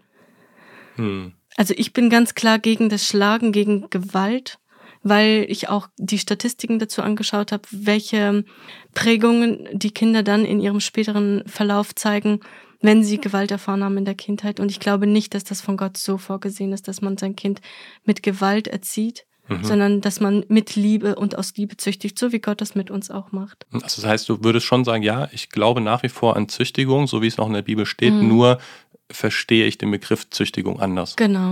Und mhm. das habe ich auch zum Beispiel bei meinem Papa gesehen. Manchmal war das dann halt auch aus der Wut heraus, weil er sich vielleicht auch ohnmächtig gefühlt hat, weil er nicht wusste, okay, wie soll ich meinem Kind das anders zeigen, dass es gehorsam sein soll. Aber danach hat er sich immer entschuldigt. Er war zum Teil auch wirklich geweint und gesagt, es tut mir leid. Und das hat man gesehen. Hey, er hatte in dem Moment einfach nicht anders gewusst, aber mhm. es war eigentlich nicht seine, er wollte das eigentlich nicht so. Mhm. Genau. Deswegen kannst du auch sozusagen da ein Stück weit offen drüber sprechen, mhm. wo du, ne, ich meine, wenn du sagst, hey, meine Eltern sind Helden für mich, mhm. dann sieht man ja schon sehr viel Wertschätzung. Ja. Also du könntest ja auch verbittert sein. Nein, bin ich gar nicht. Aber wir gab, haben uns auch diese Gefahr nicht auch? Ich, ich glaube, ich war nicht verbittert und zur Zeit lang einfach auch äh, meinen Eltern gegenüber. Ich habe sie oft nicht verstanden, so das und das hat mich dann halt immer so auch ohnmächtig gemacht von meiner Seite, also dass ich mich ohnmächtig gefühlt habe. Aber ich, wir haben uns auch, vielleicht kommen wir nachher noch dazu. Nach meiner Wiedergeburt habe ich mich mit meinen Eltern in allen Bereichen ausgesprochen und auch um Vergebung gebeten, auch von meiner Seite. Ich meine, für sie war das auch nicht einfach, eine Tochter zu haben, die ständig hinterfragt, gerade in ihren Kulturkreisen. Puh, äh, krass, okay, das ist keine leichte Folge, merke ich. Ähm, wir kamen, ja, das ist ja das Verblüffende, wir kamen ja daher, mit welcher Erwartung bist du in die Ehe mhm. gestartet? Dann hast du nochmal mhm. eingehakt und gesagt, Moment mal, also eigentlich schon vorher, Punkt, mhm. Punkt, Punkt. Jetzt haben mhm. wir sehr, sehr viel über, über deine Gemeindeherkunft, mhm. über deine Familienherkunft, die Familienprägung und all das gesprochen und das eigentlich alles in diesen Rahmen eingebettet, um halt klar zu machen, welche Dimension da dahinter war. Ja. Also was da alles mitschwingt. Ja. Ähm, ich frage mal, ja, wie, also wie war es dann in der Ehe tatsächlich? Mhm. Vielleicht kann ich auch einmal einhakend, also mhm ich meine, ihr habt 2011 geheiratet, ja. Mhm. Äh, du hast gesagt, es war eigentlich vorher schon schwierig. Mhm. So, ähm, wenn du jetzt mir nicht gleich sagst, sozusagen, dann hat sich plötzlich mit der Ehe dann doch alles in Luft aufgelöst und war super, dann ist halt das Spannende irgendwie in dem ganzen 2017 kam eure Tochter Lea mhm. auf die mhm. Welt. Das sind sechs Jahre, ne? Du hast ja schon mhm. gesagt, hier nach drei Jahren kommen dann äh, mhm. Schwiegereltern oder Eltern oder was auch immer und fragen und so weiter. Und 2018, um das vorwegzugreifen, war dann das Jahr eurer Scheidung, oder? Ja. Ja. Und das ist so irgendwie, wenn man jetzt diese Fakten von außen hört, mhm. ähm, fällt es schwer, das nachzuvollziehen. Mhm. Also genau nochmal kurz, das mhm. waren nicht meine Schwiegereltern und auch nicht direkt meine Eltern, die danach okay. gefragt haben. Nur das, die haben sich da tatsächlich zurückgehalten. Okay, naja, ja, ja. Genau. Aber ähm, ich kriege oft diesen Satz zu hören, an einer Scheidung sind beide schuld. Es sind immer zwei schuld, schuld daran, dass etwas zu, auseinandergeht. Und ich würde in dem Fall, also ich würde sagen, ja, das stimmt. Es sind immer beide mit anzuhören, aber in unserem Fall war das so, ähm, also dass das äh, Toxische in unserer Beziehung, also unabhängig davon, dass mal jeder seine Momente hat, wo es nicht so einfach ist, wo man einander sich reibt und dann auch weitergeht und zusammenwächst und so weiter, unabhängig davon, dass das manchmal schwierig war, weil wir unterschiedliche Persönlichkeiten sind, war das Toxische in unserer Beziehung, dass mein Ex-Mann ähm, mich einfach sehr oft so behandelt hat, dass es mal ein, ein sehr starkes Tief war von sehr starken ähm, verbalen Verletzungen bis hin zu ähm, ich weine und mir geht's ganz schlecht und ich konnte mich wieder nicht halten, Schatz, bitte vergib mir und dann wieder das Gleiche. Also es war ein ständiges Auf und Ab. Mhm. Ja. Ähm, und irgendwann war das nicht mehr aushaltbar und es ging dann auch bis dahin, dass er gesagt hat, du sollst gehen. Ähm, wo wir mit meiner Tochter einfach für ein paar Tage auch rausgegangen sind, dann aber wieder komm zurück. Und ähm, ja, dieses Auf und Ab, das war, glaube ich, das, das, was am, mit am schwierigsten war in dieser Ehe. Und irgendwann habe ich gemerkt, hey Nelly, ich, das kann nicht sein, dass, dass Gott so ist, wie du ihn kennengelernt hast. Es kann nicht sein. Und ich habe so einen großen Hunger danach verspürt, Gott wirklich kennenzulernen, zu verstehen, wer bist du, Gott? Und ich habe mich dann in einer anderen Gemeinde umgesehen, in Gießen auch. Und zum ersten Mal habe ich dort mit den Pastoren gesprochen und habe gesagt, hey, ich würde gerne eine Sünde bekennen, ich würde gerne darüber sprechen, was in der vorehelichen Zeit passiert ist. Und die haben gesagt, gut, ja, die ist vergeben. Und ich saß da und habe das nicht geglaubt. Ich sag, wie kann das sein? Ist jetzt wirklich alles? Muss ich nicht zu irgendjemandem noch gehen, irgendwas sagen? Haben die gesagt, nein. Wer hat dir denn so etwas gesagt? Ich sag, okay, und jetzt ist mir wirklich vergeben. Ja, also okay. Und irgendwie hat sich damit so ein Staudamm irgendwie gelöst, wo ich angefangen habe, okay Gott, wenn du mir wirklich vergeben hast, dann will ich dich noch mehr kennenlernen. Ich kann mich jetzt endlich dir nähern. Und ich bin dann wirklich sehr gerne auch ähm, außerhalb von dieser Gemeinde, wo ich war, einfach in andere reingegangen, habe reingehört und es hat mir so gut getan. Ich habe wirklich äh, angefangen, Gott zu suchen und das wirklich so, hey Gott, zeig dich mir, wer du wirklich bist. Ich will mein Gottesbild ändern. Und das hat mir irgendwie auch nochmal die Kraft gegeben zu sagen, ich weiß, ich kann für meine Ehe kämpfen, ich schaffe, also mit Gott zusammen schaffe ich das. Und da war auch der Moment, wo ich so ein Hoch hatte, wo ich wirklich ähm, gemerkt habe, ich komme Gott immer näher, ich kann ihn mehr, mehr wahrnehmen in seinem wirklichen Sein durch sein Wort, durch den Heiligen Geist. Und tatsächlich war das irgendwie auch der Auslöser, warum mein Ex-Mann immer wütender wurde. Es war irgendwie da, die Kluft ist noch mehr gewachsen. Es war für ihn sehr schwer annehmbar, dass ich ihn gebeten habe, dass wir zum Beispiel zusammen abends einzeln beten. So, er ist dann irgendwann darauf eingegangen, aber am Anfang war das echt ein Akt, so dieses, komm, erstmal betest du, danach bete ich, dann beten wir, irgendwie schließen wir das ab, weil es war irgendwie, jeder betet für sich und dann ist das Gebet quasi ähm, passiert. Aber das waren so kleine Schritte, die ich versucht habe, so mit zu integrieren in unsere Ehe, habe aber immer auch wieder gemerkt, dass es ganz schwierig ist, dagegen anzugehen, weil die Gemeinde lebt das so, die Eltern leben das so, Punkt. Wir leben das aus so. Und ähm, genau, irgendwie wurde das dann auch nach der Geburt von Lea immer, immer schwieriger und schwieriger zwischen uns. Es war ein sehr angespanntes Verhältnis und dann hatte mein Ex-Mann gesagt, so und jetzt möchte ich, dass du gehst. Und ich wusste nicht wohin und ich habe an dem Tag ihn wirklich angefleht und habe gesagt, hey, überleg es dir nochmal. Ich will nicht gehen, ich weiß gar nicht wohin. Und dann, ich habe gesagt, ich gebe dir zwei Wochen Zeit und wenn du dich bis dahin umentschieden hast, dann bleibe ich. Ähm, habe aber in der Zwischenzeit meine Schwester schon Bescheid gegeben, habe gesagt, hey, er möchte, dass ich gehe. Ich weiß nicht, wohin darf ich zu dir? Hat sie gesagt, immer. Das ähm, rechte ich meiner Schwester echt hoch an. Und dann äh, nach zwei Wochen war sein Herz immer noch so verhärtet und er hat gesagt, du sollst gehen und ich bin gegangen. Und ähm, hier war, glaube ich, so ein Moment an, ich bin an einem Moment angekommen, wo ich gemerkt habe, okay, wenn ich jetzt in diese Ehe zurückgehe, ohne dass Veränderungen geschehen, ich gehe dran kaputt. Ich kann das nicht mehr. Hm. Auch für meine Tochter, ich wollte sie schützen, ich wollte mich schützen. Und dann hatte ich ihnen auch diese Bedingungen gestellt, zwischendurch auch gesagt, ich weiß nicht, wie ich das schaffen soll, weil dann kam wieder dieser Moment von, es tut mir leid, komm zurück. Aber ich konnte das in dem Moment nicht einfach so wieder alle Sachen packen und zurückgehen, weil ich wollte Veränderungen sehen. Hm. Genau. Und gerade in der Zeit, also das war wirklich eine sehr schwere Zeit, aber gerade da habe ich meine Wiedergeburt gehabt. Und das war mit die schönste Zeit meines Lebens, weil ich Gott endlich, endlich in meinem Herzen so annehmen konnte, dass ich verstanden habe, was er am Kreuz für mich getan hat ich war wirklich ein neuer Mensch, ich war so glücklich. Und ähm, dann war das so, dass ich so, das, das ist ein wichtiger Punkt, äh, den ich erwähnen muss. Ich bin zur äh, Frauenkonferenz nach Bad Gandersheim gefahren. Und dort hatte mich morgens beim Frühgebet eine Frau angesprochen, hat gesagt, ich weiß nicht warum, aber der Heilige Geist hat mir gerade gesagt, ich soll mit dir sprechen. Ich hatte mit meinem Mann sieben Jahre lang Eheprobleme und sie kannte nichts, wusste nichts von über mich. Und wir haben viele Jahre gekämpft, aber es hat geklappt und wir sind jetzt wirklich glücklich.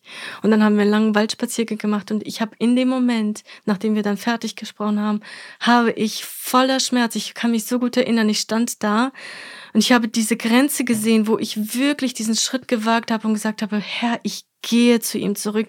Ich bleibe in dieser Ehe, weil du das von mir möchtest, weil Gott wirklich gesagt hat, entscheidest du dich für mich, Nelly, für meine Prinzipien, für die nicht, nicht dich scheiden zu lassen. Vertraust du mir mehr als deinem Mann? Vertraust du mir, dass ich dich führen werde? Und ich habe Ja gesagt. Ich habe Ja zu Jesus nochmal gesagt. Ich habe gesagt, ich vertraue dir. Und er hat gesagt, und ich werde dich beschützen, dass dir nicht nochmal so wehgetan wird. Und ich habe wirklich gesehen, wie Jesus vor mir gegangen ist, mir, mit mir an der Hand und Lea auf dem Arm. Und ich wusste, egal was jetzt passiert, ich werde immer mit ihm an seine Hand gehen. Und kurz daraufhin habe ich ihn, meinen Ex-Mann angerufen habe gesagt, hey, ich habe mich entschieden. Ich habe mich entschieden für dich. Und ich weiß, dass es vielleicht nicht einfach sein wird, aber mit Eheberatung, mit all dem werden wir es schaffen. Und in dem Moment hat er sogar auch, auch vor Freude geweint, weil das war so dieser, dieser Zeit, wo er sich das auch gewünscht hat und wieder vorgestellt hat. Und nach zwei Wochen, ich weiß nicht, was da passiert ist in den zwei Wochen. Ich habe schon wirklich alle Zelte wieder abgebrochen. Ich habe meiner Schwester Bescheid gegeben, dem Arbeitsamt. Ich habe gesagt, so, ich ziehe wieder zurück nach Niedersachsen. Und ich komme zurück und er sitzt da und, und im Wohnzimmer und sagt, nein, nein, nie mehr wieder. Ich hasse dich. Äh, solche Worte sind dann auch später gefallen. Und in dem Moment war sein Herz so verhärtet, dass er gesagt hat, ich will das nicht. Und ich wusste wieder nicht, wohin. Und das war der Moment, wo es auch nie mehr wieder von seiner Seite ein Zurück gab. Er hat dann auch die Scheidungspapiere eingereicht und das war's. Aber von meiner Seite aus, und ich, dafür bin ich Gott so dankbar, ich habe diese Entscheidung getroffen, egal wie schwer es ist, ich bleibe und ich werde es mit Gott schaffen. Hm. Wow. Ähm, vielen Dank äh, für das Teilen. Ähm, würdest du sagen, du hast auch heute noch Liebe oder Wertschätzung für deinen Ex-Mann? Ich habe ihm alles vergeben. Das mhm. bedeutet auch, dass ich ihn einfach ähm, so stehen lasse, dass ich einfach auch ähm, keinen Groll gegen ihn hege. Und deswegen alles, was ich gerade erzählt habe, das ist nicht, weil ich ihn schlecht machen möchte. Mhm. Ähm, ich habe auch viele Jahre einfach nirgend, niemandem irgendwas erzählt. Ich war mit Gott zusammen unterwegs. Er war meine Stärke, meine Kraft, sondern mehr aus diesem wie war das tatsächlich gewesen, Nelly? Wer, wieso kam es dann zu diesem Punkt? So 2018, okay, was ist da eigentlich vorgefallen? Mhm. Viele wissen es nicht, weil ich wirklich das auch familienintern das ist jetzt auch nur sehr oberflächlich erzählt, dass da viel mehr passiert und man lässt das halt auch in der Familie. Und anfangs war das auch so, dass mein Ex-Mann leider den Fehler gemacht hat, dass er wirklich von zu meiner Familie gefahren ist, zu einzelnen Schwestern, sie angerufen hat, zu meinen besten Freunden, ihren Ehemännern und hat ihnen sehr viele Unwahrheiten erzählt wo ich gedacht habe, wow, krass, das, das ist doch gar nicht wahr. Das waren so viele Unwahrheiten, wo ich gedacht habe, woher kommen die? Also ähm, es war sehr ungerecht in dem Moment, was ich habe eine große Ungerechtigkeit verspürt, aber auch hier hat Gott gesagt, bleib ruhig, mein Kind, bleib ruhig, ich bin auf, bei dir, ich bin an deiner Seite und ich helfe dir und ich trage dich da durch. Und er hat dann auch zu mir so ein schönes, ähm, mir so ein schönes Versprechen gegeben. Er hat gesagt, Nelly, erzähle es nicht jetzt so als Rückschuss quasi so, nein, das mhm. ist so nicht passiert, nein, auf mhm. keinen Fall, sondern bleib ruhig. Und dann werden diese Frauen, die das von dir gehört haben, über dich, die werden zu dir kommen in dein Wohnzimmer und sie werden hören, was ich in deinem Leben tue und einfach daraus schließen, dass das nicht sein kann, was über dich erzählt worden ist. Rechtfertige dich nicht, sondern zeig ihnen, dass ich in deinem Leben aktiv bin. Ich, ich liebe dich, ich bin bei dir. Und so war das auch. Wir sind dann, Gott hat uns eine Wohnung gestellt. Das ist einfach ein Wunder. Ich habe einfach einen, einen Menschen angeschrieben, gleich die Wohnung bekommen und diese Frau, bei der wir jetzt leben, ist Christin, die für mich wie eine Mama ist. Das ist echt, wir reden über alles Mögliche. Und kurz nach, unserer nach unserem Einzug, als er auch mit dem Studium, das ist einfach eine unfassbar schöne Geschichte, wie Gott ab dem Moment, wo ich gesagt habe, okay Gott, hier ist mein Leben, hier bin ich, du kannst mich gebrauchen mit allem, was ich bin, nichts halte ich zurück, hat er gesagt, so und okay, ich habe dann, okay, dann mache ich jetzt. Und er hat mir die, die Tür geöffnet fürs Studium. Er hat gesagt, du wirst Frauen helfen, die in traumatischen Situationen waren. Du wirst für mich arbeiten, du wirst Therapeutin werden. Und damals wusste ich nicht, äh, kann ich überhaupt Psychologie studieren oder nicht. Mhm. Dann plötzlich war ein Briefumschlag da mit äh, Geld. Einmal waren es 500 Euro, Euro, einmal 5000 Euro, wo ich ein Auto für Lea und mich kaufen konnte. Also das sind so ständige Begleiter in meinem Leben, wo ich einfach sehe, Gott ist so nahbar ist da, er versorgt uns. Und er hat mir wirklich ganz klar ähm, den Vers aus Jeremia 29,11 zugesprochen, wo es einfach heißt, ich habe eine Zukunft voller Hoffnung und Frieden für dich, Nelly. Ich habe das und ich weiß, ich bin aufgesprungen wie ein kleines Kind, ich habe mich so gefreut. Ich sag, ich, damals zu meiner Schwester, Julia, siehst du das, was hier geschrieben steht? Gott hat zu mir gesagt, er wird uns eine Zukunft voller Hoffnung schenken. Und daran klammer ich mich. Und das ist auch so, dass ich jetzt gar nicht auf der Suche bin nach einem Ehepartner oder irgendwas. Ich bin so ausgefüllt von seiner Nähe, von seiner Liebe, dass ich weiß, er hat einen Plan oder ein Ziel mit meinem Leben und dass ich will mein Leben für ihn leben als eine lebendige Opfergabe. Mhm. Äh, krass, ja. Also ich bin immer noch ähm, nahezu sprachlos. Nochmal vielen Dank für, für die Offenheit hier. Ähm, ich wollte nochmal hier an der Stelle erwähnen, dass nach meiner Wiedergeburt der Heilige Geist es mir einfach so aufs Herz gelegt hat, mich bei allen Menschen, wo ich weiß, dass ich sie verletzt habe, auch zu entschuldigen. Und ich habe meinen, meinen Eltern damals einen ganz langen, liebevollen Brief geschrieben, mein, auch nochmal mit ihnen mein persönliches Gespräch gesucht und dann auch nochmal meinem Ex-Mann einen Brief geschrieben. Das war noch vor der Scheidung, wo ich auch wirklich nochmal alles aufgeschrieben habe, wo ich mich auch, wo ich meine Fehler eingesehen habe. Und das hat ihm auch noch, noch mal überreicht. Also das war mir auch wichtig von meiner Seite aus, dass ich wirklich vor Gott das Gefäß sein kann, was er befüllen kann von neu, was er gebrauchen kann. Hm. Ja. Das heißt, wenn du dich bei deinem Ex-Mann damals dann auch entschuldigt hast, das, also du würdest eben auch schon sagen, hey, ja, das ist eben so, bei einer Trennung gehören halt zwei dazu. Also du nimmst dich nicht raus aus der Gleichung. Weißt du, wir haben, wir sind eingestiegen, da hattest du, mhm. hattest du auch das Wort äh, der Schuldfrage zum Beispiel mhm. in den Mund genommen. Mhm. Ich kenne das mittlerweile, dass manche auch versuchen, das zu umschiffen und gar nicht mehr mhm. darauf zu sprechen kommen. Mhm. Ähm, Du hast das ja ehrlich angesprochen mhm. und auch da ist ja eben schon tendenziell äh, üblich, dass man eher kreuzweise auf den jeweils anderen verweist. Mhm. Also ich würde mal sagen, dein Ex-Mann würde wahrscheinlich mhm. jetzt auch auf dich verweisen und sagen, ja, die Punkt, Punkt, Punkt, ja. Ja, deswegen war das mir wichtig, nicht irgendwelche Verhaltensweisen hier aufzuführen, ja, er hat mir das angetan mhm. und das, das mhm. gar nicht. Darum geht's mir überhaupt nicht, weil, mhm. wie gesagt, ich habe ihm vergeben und ja, ich auf jeden Fall habe ich auch Fehler gemacht, doch unbedingt. Mhm. Weil man wächst auch an, man reibt sich ja auch aneinander in einer Ehe. Das ist ja, jeder wächst in seiner Persönlichkeit und es ist nicht immer einfach. Aber ich wollte halt die Punkte aufführen, die wichtig waren, die dann zu dieser Trennung geführt haben, mhm. letztendlich mhm. nochmal aufführen, genau. Ja, du hattest ja auch eingangs erwähnt, dass, äh, ja, du hattest irgendwie die Erwartung, dass dein Ehemann sozusagen dich ähm, äh, glücklich machen soll oder, oder so. Ja, also, ich glaube, mit dieser Fe Fehleinstellung gehen viele Frauen in, in die Ehe. Ja, absolut, genau, mhm. ja. Dann ähm, bevor wir äh, weitergehen, sozusagen noch einmal äh, bei der Wiedergeburt mhm. nachgefragt. Mhm. Du hast das jetzt so nebenbei erwähnt mhm. und äh, also wann, wann war das und wie ist das passiert? Ja, das war tatsächlich auch noch im selben Jahr des, der Trennung, also 2018 im November. Mhm. Im August haben wir uns getrennt und dann bin ich zu einer Konferenz gefahren. Ähm, und die war wirklich intensiv, von dem her, dass da war eigentlich genauso, wie es in Römer 1 steht, die Botschaft vom Kreuz hat die, das Evangelium hat Kraft zur Rettung und so war das auch. Ich habe diese, ich habe gehört, Jesus hat für dich alles bezahlt. Du darfst frei sein in ihm und das war, das ging von Kopf ins Herz. Und dann war einfach der Moment geschehen, wo ich nur geweint habe. Ich habe die ich habe so lange geweint. Ich habe wirklich die ganze Nacht nicht schlafen können, einfach vor dieser, vor dieser Liebe zu meinem Herrn. Wie kann das sein, Herr, dass du mir alle Schuld vergibst? Dass ich wirklich jetzt ein neuer Mensch bin und ich habe das gespürt, wie, wie Dinge gegangen sind, wie dieses, nun sind wir das Altes vergangen, etwas Neues ist entstanden. Das war wirklich in dem Moment so passiert. Und die Zeit danach auch, ich bin wie auf Wolken geschwebt. Ich war nur mit dem Herrn. Ich habe wirklich stundenlang mich in einem Zimmer aufhalten können, mit ihm einfach nur in der Stille gesessen, seinem Wort zugehört, sein Wort gelesen, es verschlungen. Und da hat er auch in, den, in der Zeit, hat mir Gott wirklich so eine ganz starke klare Vision geschenkt von einem Frauenhaus, das ich gründen werde. Und ich freue mich so sehr auf den Moment, der wird kommen, das weiß ich, äh, wo ich wirklich Frauen aufnehmen kann, denen es nicht gut geht und denen ich helfen kann, ja.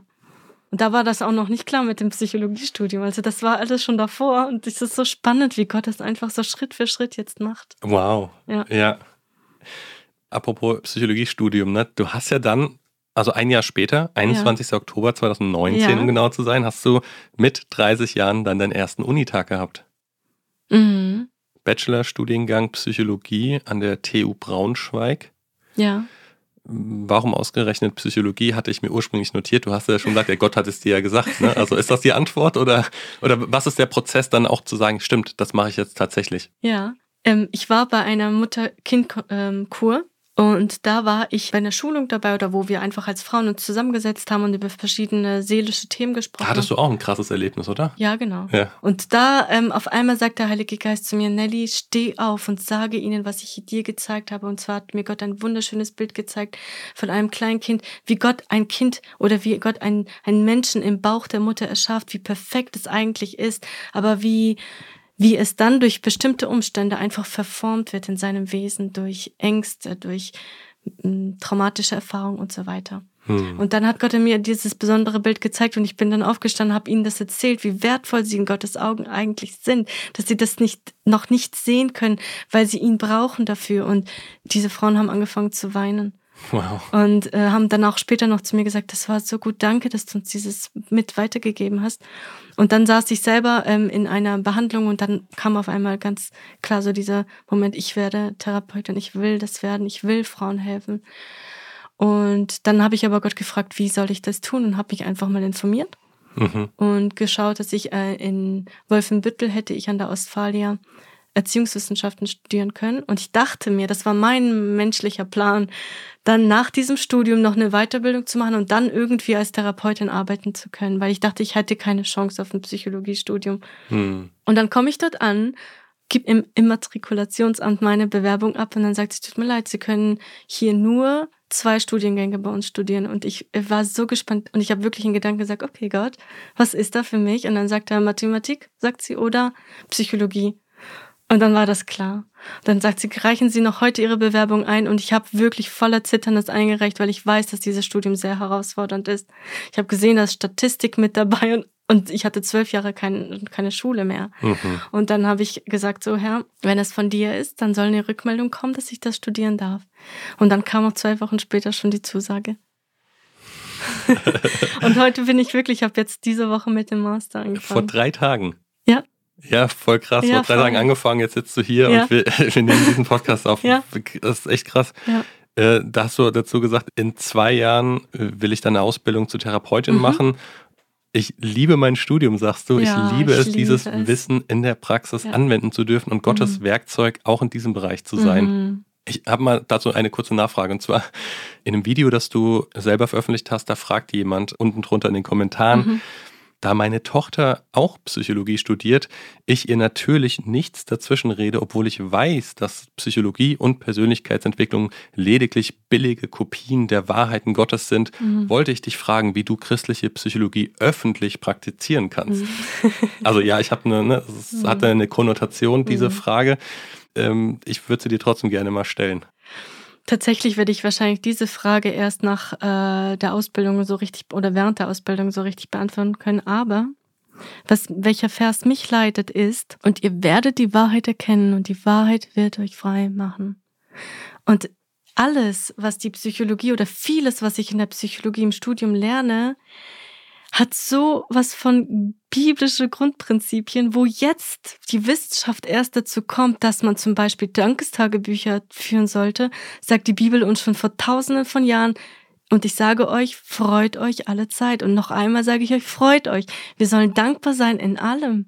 Und ähm, von diesem Prinzip her, ihr werdet die Wahrheit erkennen und sie wird euch frei machen. Ich persönlich halte sehr viel von der Verhaltens- Therapie, von der kognitiven Verhaltenstherapie, weil ich glaube, das ist der Ansatz, der auch so der Bibel entspricht. Wenn du erkennst, welche Gedanken toxisch sind, die nicht richtig sind in deinem Leben, wenn du die, zu dieser Erkennung kommst, kannst du die mit der Wahrheit Gottes ersetzen. Mhm. Ist das verständlich? Klar, also, also falsche Glaubenssätze entlarven genau. und durch Gottes Wahrheiten und, ersetzen. Ja. Genau, Verhaltenstherapie geht auch gar nicht in deine Kindheit rein, schaut auch gar nicht in diese tiefen psychologischen Bereich rein, so, hey, was ist da passiert? Ähm, sind deine Eltern schuld, etc. pp, sondern wir gehen wirklich mit dem Klienten in der Therapie in die Gedanken rein, okay, du bist jetzt in dieser Situation, wo, zum, wo, du zum Beispiel soziale Ängste hast. Was denkst du dir dabei? Wie reagierst du? Welche Gedanken halten dich davon ab, in der Gesellschaft zum Beispiel besser zurechtzukommen? Und das sind zum Beispiel in der sozialen Phobie sind das Schamgedanken. Du hast Angst, was Falsches zu sagen. Und auf diese, diesen Gedanken geht man auf den Grund. Und dann versteht man, ersetzt man sie mit den Wahrheiten. Stimmt das denn überhaupt, was du da denkst? Mhm kann es der Wahrheit entsprechen und wie oft kommt es tatsächlich dann so, dass es so, so, so kommt, wie du denkst? Also lachen dich die Menschen tatsächlich aus oder reagieren die gar nicht so, wie du das befürchtest? Und aus diesem, dieser Wahrheit, die dann aus dieser Gedankenbegutachtung entsteht, die, die kannst du dann annehmen und verstehen, aha, das ist gar nicht die Realität und Gott sagt was ganz anderes über mich.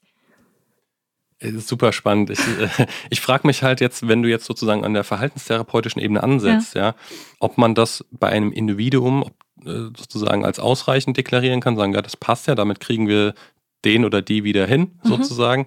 Ähm, aber dort, wo ein systemisches Versagen oder eine strukturelle mhm. Schwäche stattfindet, die halt weiterhin bestehen bleibt und auch weiterhin immer wieder dieses Ergebnis reproduzieren mhm. wird. Also weißt du, wenn du jetzt sagst, wir gehen an die Wurzel, dann gehst du ja hier sozusagen vielleicht an die Wurzel eines Einzelnen, der aber die Auswirkung oder das Ergebnis eines Kollektivs zuvor ähm, ist. Und du hast halt, und da kommen wir auch noch drauf zu sprechen, du mhm. hast halt schon äh, auch in Videos, hast du ja eigentlich eben auf das größere Bild auch noch mhm. hingewiesen. Also vielleicht anders nachgefragt auch, ähm, das, was du jetzt so beschrieben hast, ich stelle mir jetzt gerade vor, der Mensch besteht ja aus Geist, Seele und Leib. Mhm. Ja. Und du hast jetzt eigentlich eine Struktur beschrieben, wo sehr viel ähm, rein auf der geistlichen Ebene betrachtet wird und sich auf die körperliche, auf die leibliche Ebene auswirkt, ja, Züchtigung und all mhm. sowas, wie das dann in einer Übersetzung stattfindet, mhm. wo ich mich frage, ob da nicht das Seelische übersprungen wird. Also nehmen wir mal deinen Ex-Mann zum Beispiel, mhm. dann nehme ich halt wahr, dass es vielleicht eine gewisse emotionale Instabilität gibt, vielleicht auch, weil man nicht gelernt hat, mit Emotionen umzugehen mhm. Oder die mal zuzulassen. Ja. So, also weißt du, das, das ist so gerade das, was ich, was ich mich irgendwie frage. Oder anders, also das Kind in dir muss Heimat finden. Ja, kenn ich. Kenn, kennst du, ja. Es ist ein, seit ja. Jahren in ja. Deutschland ein Bestseller. Ja. Zeigt ja auch was über unsere Gesellschaft. Ne? Mhm. Würdest du sagen, grundsätzlich mal in der, in der Problemanalyse ähm, zutreffend? Also gehst du da mit oder ist das dann nicht so dein Ansatz? Doch, ich habe das Buch auch gelesen und fand auch vieles, was drin geschrieben steht, gut.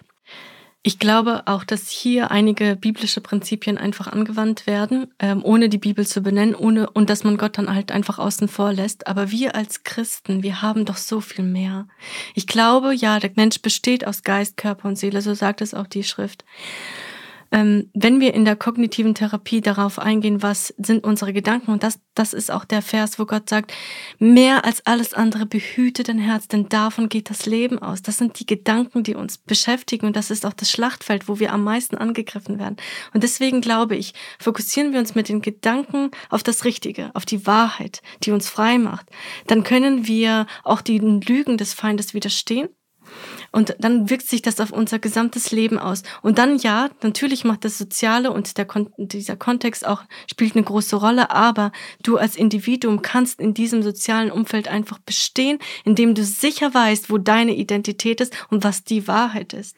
Aber würdest du nicht sagen, dass es exakt die Beschreibung, die quasi aus den russlandsdeutschen Gemeinden kommen, also exakt zu sagen, ja, wenn wir die Wahrheit hochhalten, können wir damit die Lügen des Feindes entlarven. Wir können quasi weiter in dem geretteten Zustand bleiben und das weiter erhalten, sozusagen. Hm. Also du vergleichst jetzt meinen Vergleich mit dem, wie ich erzogen worden bin, dass sie die gleichen Prinzipien haben, oder? Ja, die gleiche Motivation. Also nicht die Prinzipien, aber, aber zu sagen, ja, ich ähm, halte mich an der Wahrheit fest, dann kann ich die Lügen des Feindes entlarven. Also das, was du gerade aufgezeigt hast, ich frage mich nur, würden, würde man nicht sagen, ja genau das ist doch das, was wir machen? Ja, aber dann muss man auch bei der Bibel bleiben. Da muss man ja die biblischen Wahrheiten okay, auch okay. wirklich, weißt du? Oh, okay, ja, da wird es okay, dann theologisch, ja. Ja, genau. Dein Verstand, das ist ja deine Gefühle, Emotionen, das befindet sich ja in dem Bereich der Seele. Und wenn das stimmt, wenn das mit dem Geist übereinstimmt, dem wiedergeborenen Geist, der in dir lebt, dann mhm. wirkt sich das ja auf alle Bereiche aus. Und dann kann zum Beispiel von außen her können Stürme auf dich ein, ähm, wie nennt sich Einprasseln. Einprasseln. Aber du bleibst fest, weil du weißt, wer dein Fundament ist, weil du weißt, wer du bist. Auch im christlichen Kontext wird viel darauf jetzt in letzter Zeit immer wieder den Wert gelegt zu sagen, wer bist du? Schau auf dein Selbstbild, du musst herausfinden, wer du bist, was du willst. Aber ich glaube, das ist der falsche Ansatz. Ich glaube, wir sollten schauen, wer ist Christus, wer ist Jesus und was hat er für mich getan? Weil in ihm haben wir eine Beständigkeit, die wir selbst uns niemals, bei uns selbst niemals finden werden. Mhm. Dann werden, werden Menschen auf uns zum Beispiel negative Dinge über uns aussprechen und das wird uns wie eine Welle hin und her schlagen, weil wir die ganze Zeit denken, oh, haben sie recht, haben sie nicht recht, ähm, bin ich jetzt so das, was sie sagen oder bin ich das nicht, sondern du kannst festbleiben und du weißt, ich bin gerettet, ich bin wertvoll, weil Jesus in mir lebt. Also aus der Identität Christi leben. jetzt, jetzt, bist du schon sozusagen im Prediger-Element. also ich will jetzt gar nicht so sehr auf das Inhaltliche. Ne? Das ist dann, äh, die einen sehen das so, die ja, anderen ja, so genau. quasi. Aber, aber ja, du hast äh, quasi ein sehr äh, starkes Argument jetzt für, für deine Sicht genannt, mhm. ja, die, die du hier dargelegt hast. Generell hast du ja jetzt einige Lehrvideos zum Beispiel auch veröffentlicht. Mhm. Ist das für dich auch ein Thema, so dieses, hey, darf ich eigentlich lehren? Mhm. Ähm, ist das schon Lehre oder nicht? Also, mhm. weißt, wie stehst du dazu? Weil ich meine, du tust ja. es ja offenkundig. Ja, ja. Ach, das Thema wird auch immer wieder angesprochen. Also du musst es ja doch gar nicht theologisch groß Nein. darlegen, aber einfach, mhm. also hast du für dich schon die innere Freiheit ja. zu sagen, ja, ich gehe nach draußen, ich äh, werde in die Lehre reingehen mhm. und, und für mich ist das fein und ich glaube, Gott hat damit kein Problem. Nein, äh, ja, ich bin sicher in dem, was ich tue, Aber ich bin auch sicher, dass ich nicht auf der Bühne lehren möchte, im Kontext quasi ähm, das, was die Pastoren in sich haben und, dies, und diesen Lehramt. Also ich möchte gerne für Frauen da sein. Ich möchte mit ihnen gehen. Ich möchte sie so, wie es auch geschrieben steht, dass wir Frauen einander ermutigen sollen. Da steht zwar ältere Frauen, aber ich, ich bin auch in dem Sinne eine ältere Frau, die was erlebt hat und ich darf andere Frauen ermutigen. Das sehe ich als meine Aufgabe. Aber ich will nicht in eine Gemeinde mich stellen, wo Männer und Frauen zusammensitzen und wo ich meine, ich muss lehren. Da sehe ich mich nicht, weil mir das auch wichtig ist, was Paulus dazu sagt, also was Gott durch Paulus sagt. Mhm. Okay, ja, das sind deine Differenzierungen, ja. die du, die du Stand heute ja. so machst, ja. genau.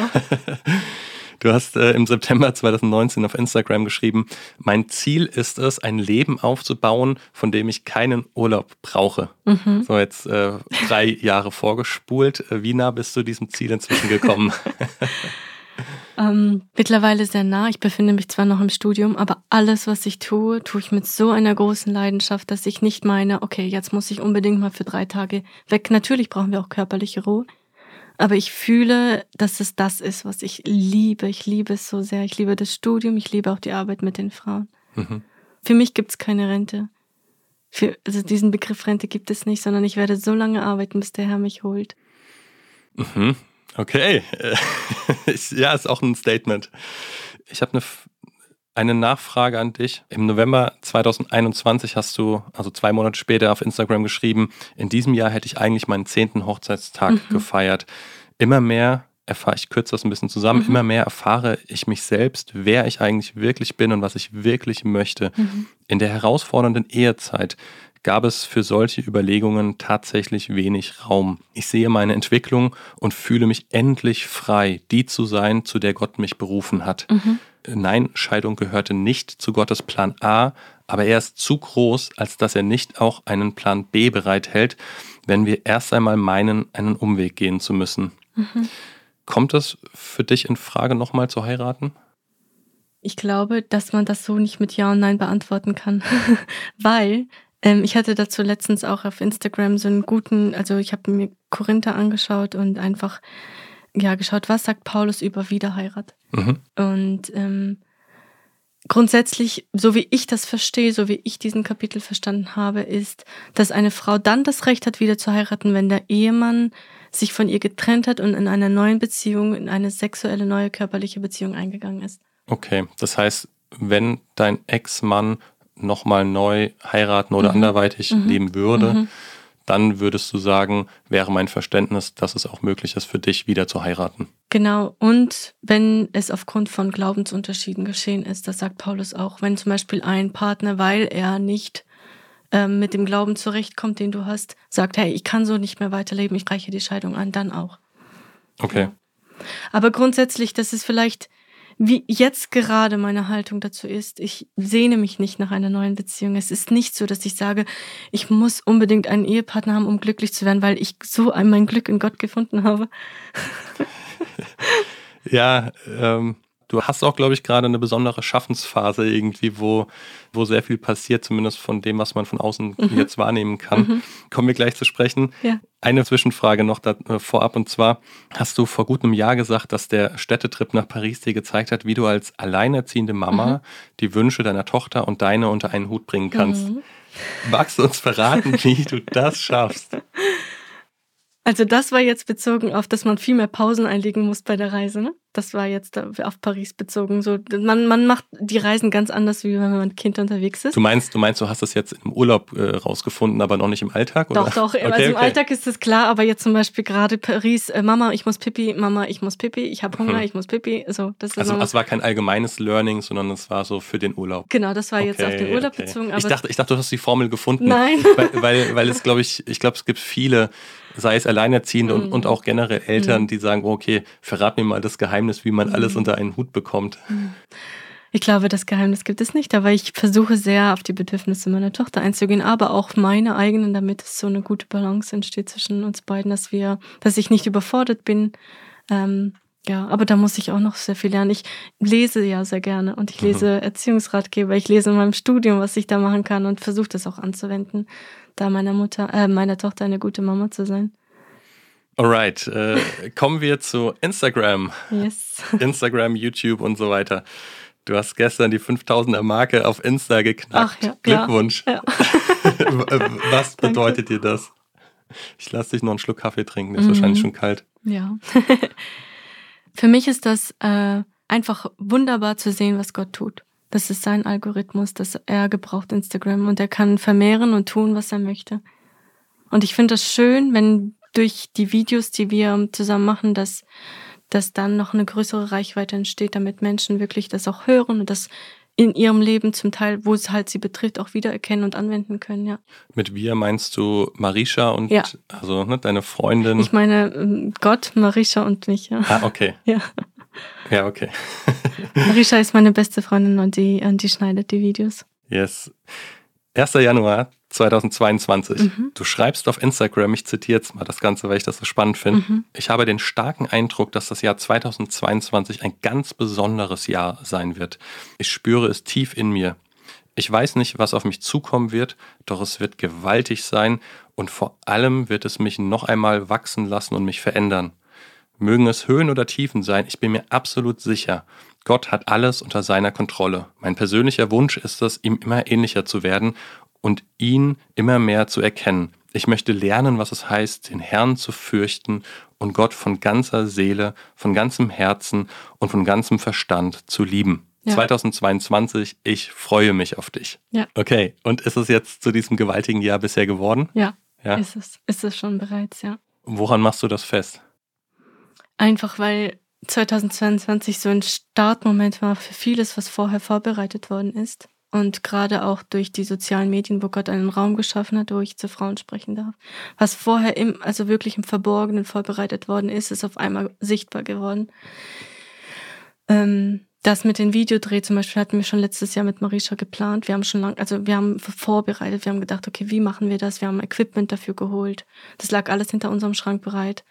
Und im Januar dieses Jahres habe ich noch zu meiner besten Freundin, die jetzt auch verstorben ist im Frühjahr, noch gesagt, wir werden mit Videos starten. Ich weiß noch nicht wie und wo und wie wir das machen, aber ähm, auf den sozialen Medien und ich will irgendwelche Botschaften weitergehen. Also es war in meinem Herzen. Ich wusste, da kommt was, aber wie genau weiß ich nicht. Und ich glaube, wenn ein Wort, was mich sehr gut beschreibt, ist trotzdem. Wirklich, ich bin ein Mensch, ich spüre Ängste, ich mache es trotzdem. Ich weiß nicht genau wie und wo und wo Gott, wie, das, wie Gott das alles führen wird, aber ich mache es immer trotzdem. Ich gehe diese Schritte und ich warte ab, okay, Gott, machst du die Tür zu, dann weiß ich, es ist nicht deins. Ich, die Tür bleibt auf, die Tür geht auf, ich gehe und ich weiß, ich, ich gehe immer, ich mache was. Also ich bleibe nicht stehen. Mhm. Und so war das jetzt mit, es war alles vorbereitet und als meine beste Freundin dann plötzlich verstarb, war das so, dass auf einmal ich gemerkt habe, okay, jetzt, jetzt ist der Zeitpunkt, wo Menschenherzen bereit sind, wo sie offen sind, weil sie genau nach dieser Beziehung sich sehnen, die Ina hatte zum Herrn. Mhm. Sie sagen, wieso? Sie hat Ohrringe getragen. Sie hat eine Hose getragen und sie war trotzdem so nah beim Herrn. Das will ich. Diese Aussagen, so habe ich wahrgenommen und da war so ein Hunger da. Und auf einmal sagt Gott, und jetzt sprich. Und dann habe ich angefangen mit diesen Videos. Und seitdem ist einfach so viel passiert, auch mit dem Lied Dein Friede, das ich aufnehmen durfte. Es war ein besonderes Ereignis, wo Gott auch alles zur Verfügung gestellt hat.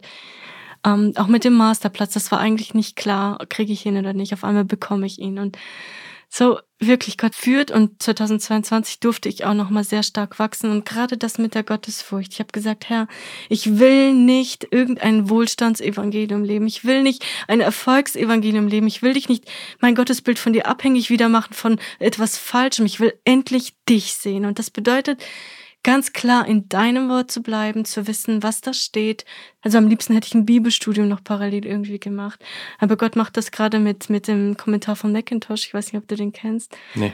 Das geht so tief. Ich brauche so lange für ein Kapitel, weil das so tief geht, aber ich, ich lerne da sehr viel und das mache ich selbstständig. Ähm, manchmal darf ich auch einfach sehr gute geistliche Väter zur Rate ziehen, sagen, hey, wie siehst du das? Und krieg da viel Feedback und ich freue mich einfach, dass ich da auch so stark im Wort wachsen darf gerade. Wow, da hast du, glaube ich, irgendwie fünf Fragen auf einmal von mir beantwortet. ich, äh, weil ja, ich habe auch wahrgenommen, dass ja das Jahr dann erstmal damit gestartet ist, sozusagen, dass dann im März deine Freundin Ina gestorben ist. Genau. Du hast halt deine beste Freundem. Ja, sie. Ja, also sehr eng zumindest, Sehr, ja. sehr eng. Ja. Also Mhm. wir- wir waren äh, es war von Anfang an klar, zwischen uns ist was Besonderes. Mhm. So eine ganz besondere Freundin, ja. Und das ist tatsächlich krass, weil man wirklich auch dann sehen kann, dass von dem, was du äh, veröffentlichst, ja, mhm. auf YouTube ähm, beginnt quasi dein Kanal immer mehr, also nimmt immer mehr Fahrt auf so. Und auch auf Insta hast du immer mehr Lehreinheiten oder, oder mhm. ne, also hast du immer mehr Lehre, so, mhm. wo es halt vorher eher so ein bisschen, du teilst dein persönliches Leben so ein mhm. bisschen, ne, so Ausschnitte davon und ein paar Gedanken dazu. Mhm. Ähm, das hat sich ja schon irgendwie geändert und gerade, wie du auch gesagt hast, äh, ne, zur Einordnung, du durftest die deutsche Version des Liedes Dein Friede von Maria Fichter, heißt sie, ne? Äh, ja. singen. Ja. Genau, und das hat dann schon auch nochmal einiges ins Rollen gebracht, ne? Ja, hat es. Ja.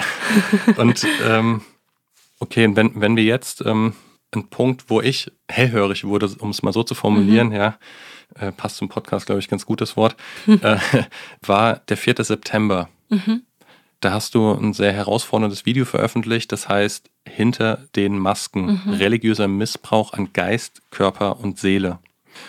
Das Video kommt auf 12.500 Aufrufe in mhm. ungefähr einem Monat jetzt. Ähm, was war da der Beweggrund für das Video? Mhm. Also das ist der dritte Teil einer dreiteiligen Serie, ne? Genau. Mhm.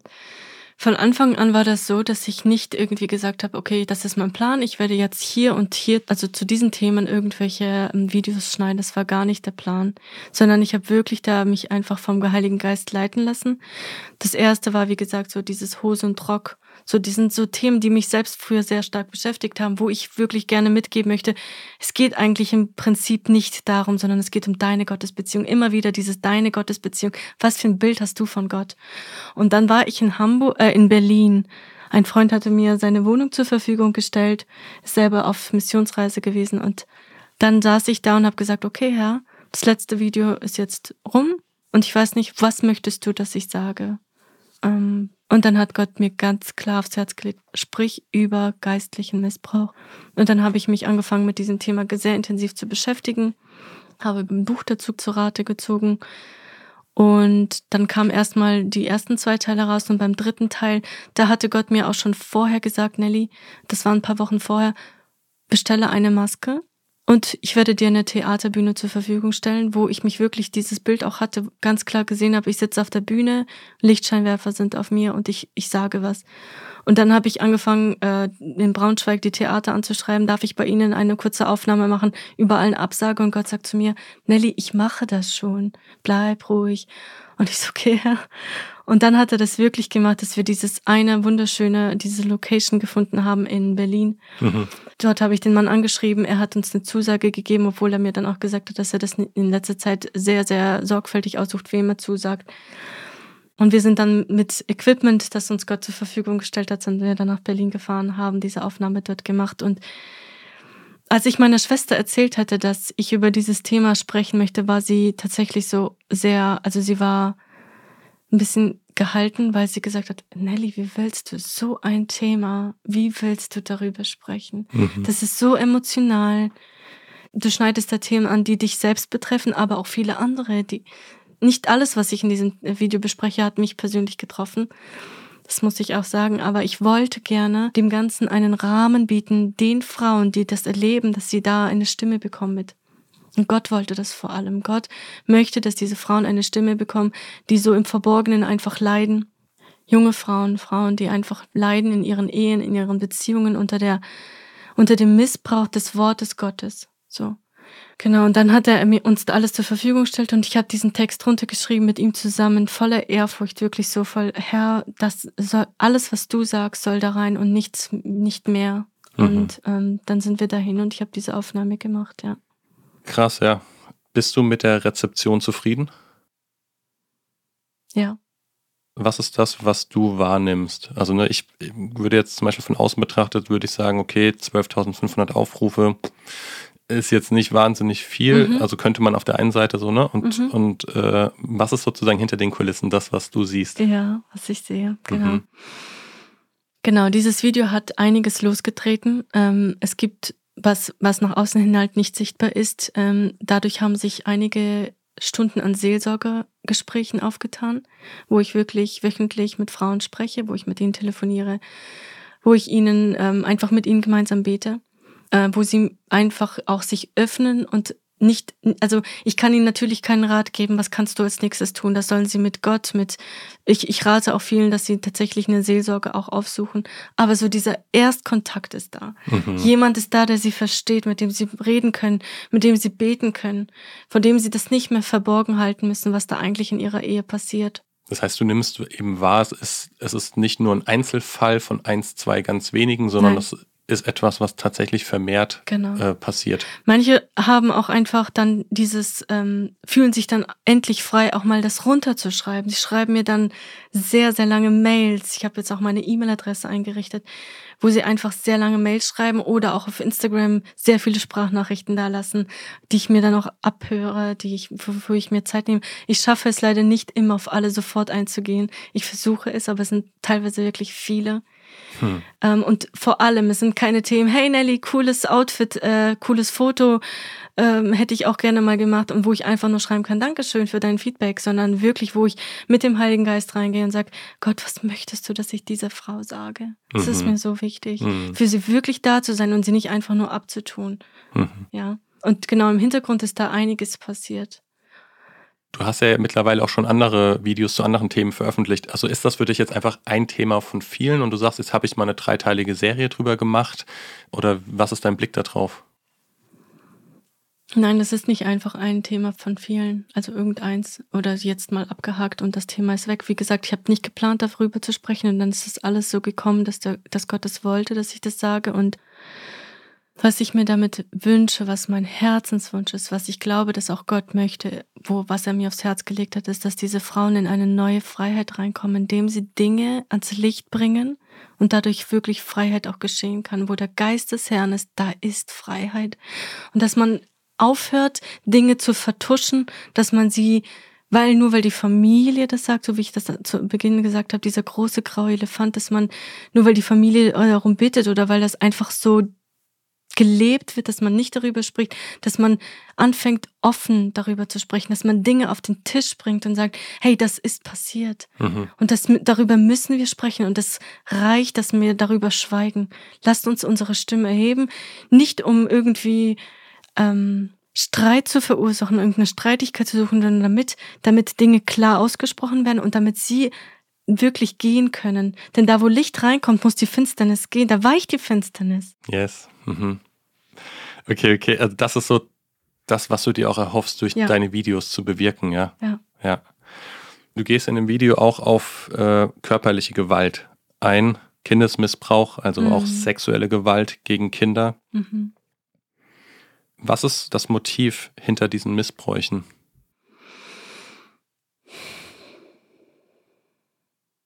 Also was, was jetzt die Täter in Einzelfällen darüber denken, wenn sie das dann begehen, kann ich nicht sagen.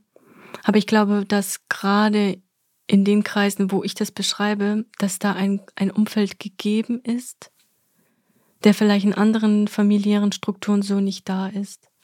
Man geht oft davon aus, dass Kindesmissbrauch dort stattfindet, wie zum Beispiel ja irgendwie in der Nachbarschaft oder in anderen Institutionen, wo Kinder einfach da sind, sondern hier geht's wirklich mehr darum, dass das Kindesmissbrauch dort Raum findet, wo man gerade so einen engen Zusammenhang halt äh, hat, wo dieses familiäre einen diesen Freiraum auch irgendwie mit unterschafft, dass man sagt, hey, hier ist alles so in einem in engen Beziehungen verstrickt, dass man niemals davon ausgehen würde, dass dieser Mensch das meinem Kind antun würde.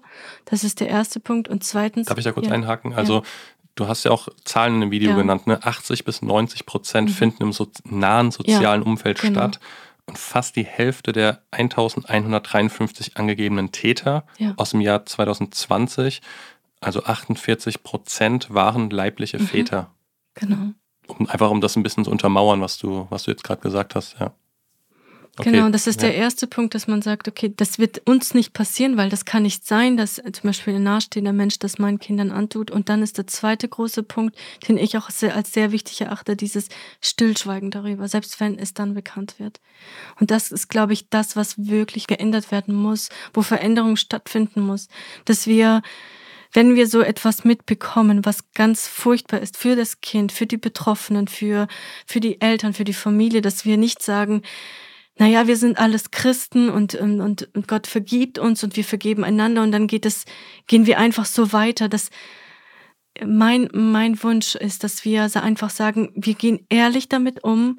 Wir können natürlich einander vergeben und wir können auch weitergehen, aber dass man auch das in Anspruch nimmt, was uns Gott durch den Staat zur Verfügung stellt. Also, dass man die Verantwortlichen auch ähm, in Verantwortung zieht, dass man sagt. Also konkret hast, anzeigen, ja, meinst du? Genau. Ja. Ja, dass man diese Dinge auch zur Anzeige bringt, weil was ich zum Beispiel durch, von einem Pastor gehört habe, mit dem ich über dieses Thema gesprochen hatte, war, naja, dieser Junge hat sich halt nur ausprobiert. Und dieser Satz hat mich erschlagen, weil er sagt, ja, zu mir kommen junge Jugendliche und so 17, 18 rum und sie erzählen mir, dass sie sich an einem Kind vergangen haben, aber dann bin ich natürlich eher als Pastor die Schweigepflicht, aber man darf das auf keinen Fall abtun, als etwas nur mal auszuprobieren. Auszuprobieren kann man in einer Beziehung, wo man beide, beide gleichaltrig sind, wo man im Einvernehmen etwas tut. Ja, mhm. aber nicht, wo ein Kind dazu gezwungen wird, wo einem Kind gesagt wird, hey, du darfst das niemandem erzählen, erzähl das nicht deinen Eltern, das bleibt unter uns. Und ich hatte tatsächlich ähm, hier auch aus der Erfahrung her gesprochen, weil ich habe dieses Video auch unter anderem, also gerade in diesem Bereich ähm, im sexuellen Missbrauch, ähm, hatte ich das Thema hier auch angeschnitten, weil ich hier auch selbst einen Erfahrungswert sammeln konnte, als ich einer jungen Person helfen konnte, als sie selber, ähm, sie ist an mich herangetreten und hat Hilfe gesucht, weil sie das erlebt hat und ich habe ihr dann zur Seite gestanden. Und ich habe das nicht angenommen als, okay, du hast es mir erzählt, ähm, jetzt vergib diesen äh, dieser Person und wir leben einfach irgendwie weiter, sondern ich wollte sie darin unterstützen, wirklich die Institutionen aufzusuchen, die ihr helfen können, erstens zu diesem Recht zu kommen, hey, ja, mir wurde weh getan. Ich habe mir wurde zu Unrecht wurde mit meinem Körper etwas gemacht, was ich nicht wollte. Ich habe es nicht freiwillig zugelassen, sondern es wurde mit mir einfach getan, ohne meinen Wollen und Willen. Und ich wollte einfach ähm, ja hier dieser Person beistehen. Und wir haben uns an Ärzte gewandt, wir haben uns an die Polizei gewandt, an das Gericht. Und es war auch kein einfacher Prozess. Haben die euch geglaubt? Ja. Mhm. Ja. Okay, es war genau. kein einfacher Prozess. Genau, es war kein einfacher Prozess, aber ich will hier einfach mit diesem, dass ich das darüber erzähle, einfach auch ermutigen. Du kannst es diesen Schritt gehen und das bedeutet nicht, dass du dadurch deine Familie verrätst oder dass du ihr irgendwie schadest, sondern es geht in erster Stelle auch um dich. Wenn du so etwas erlebt hast, wende dich an jemanden.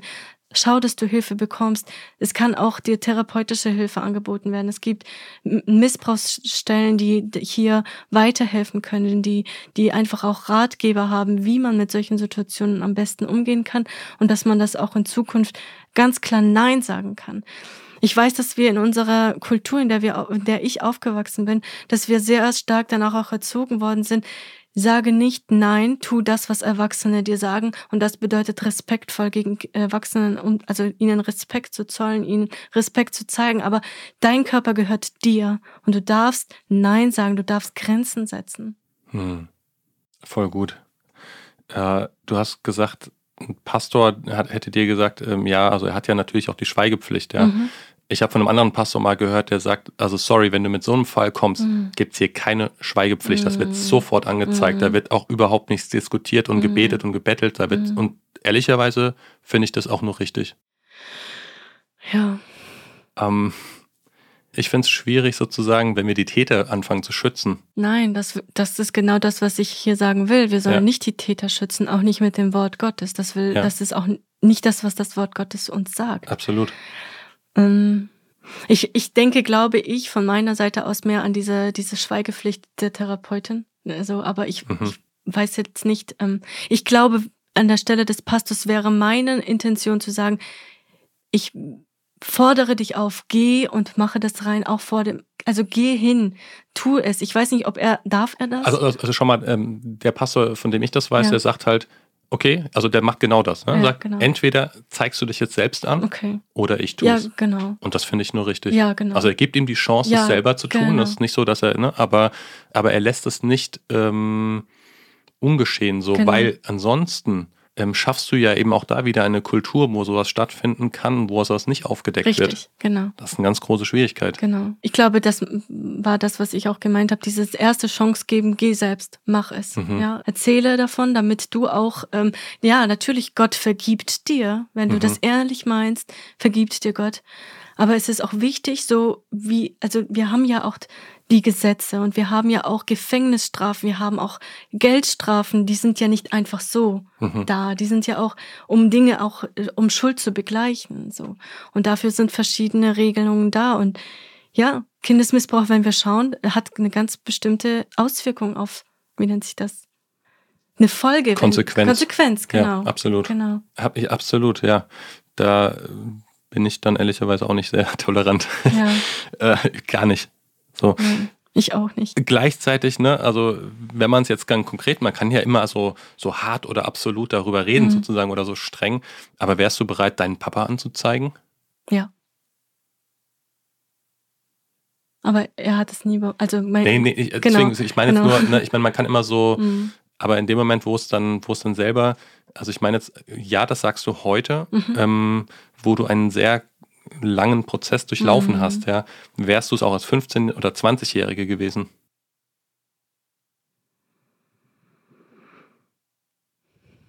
Ja. Okay, okay, es sagt was über dich aus. Ja, okay, ja, okay. Doch. Ich, ich glaube, ich hätte es gemacht, ja. Ja, krass. Ähm, Finde ich gut. Äh, Ich, in mir ist auch so ein starkes Gefühl von, von Gerecht, also so Gerechtigkeit auch dafür zu sagen, hey, wir missbrauchen nicht das Wort Gottes, um zu sagen, ey, das wird toleriert, ist es in Ordnung, wir können so weiterleben. Und Gott sei Dank will ich ja wirklich an dieser Stelle sagen, mein Papa, er hat fünf, sechs Mädchen gehabt und er war wirklich in dieser Hinsicht ein sehr toller Papa. mhm. Ja, ähm, im- nie irgendwie in dieser Sache was vorgefallen und Gott sei Dank haben wir sowas nicht erleben müssen, ja. Das ist sehr cool, ja. Ja. Und doch jetzt nochmal, auch um, um das nochmal anzusprechen, also Mhm. du hast in dem ersten dieser drei Videos zu dieser Serie, Mhm. ja, hast du ganz explizit Russlandsdeutsche, Baptisten, Mennoniten, Pfingstler und Zeugen Jehovas benannt. Mhm. Würdest du das so gerade dort festmachen oder ist das nicht schon auch eine gewisse Stigmatisierung?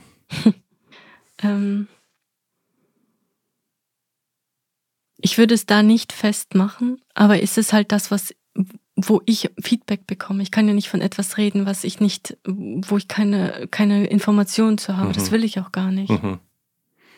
Okay, und, und bei dem Feedback, ne, also ich will gerne die Dimension oder die Bedeutung Mhm. dessen irgendwie klar werden lassen, auch für mich das zu begreifen. Reden wir hier über Einzelfälle aus diesen drei Bereichen oder reden wir hier über ein systemisches oder strukturelles Problem einer Gemeinde, eines Gemeindeverbunds oder gar einer Denomination?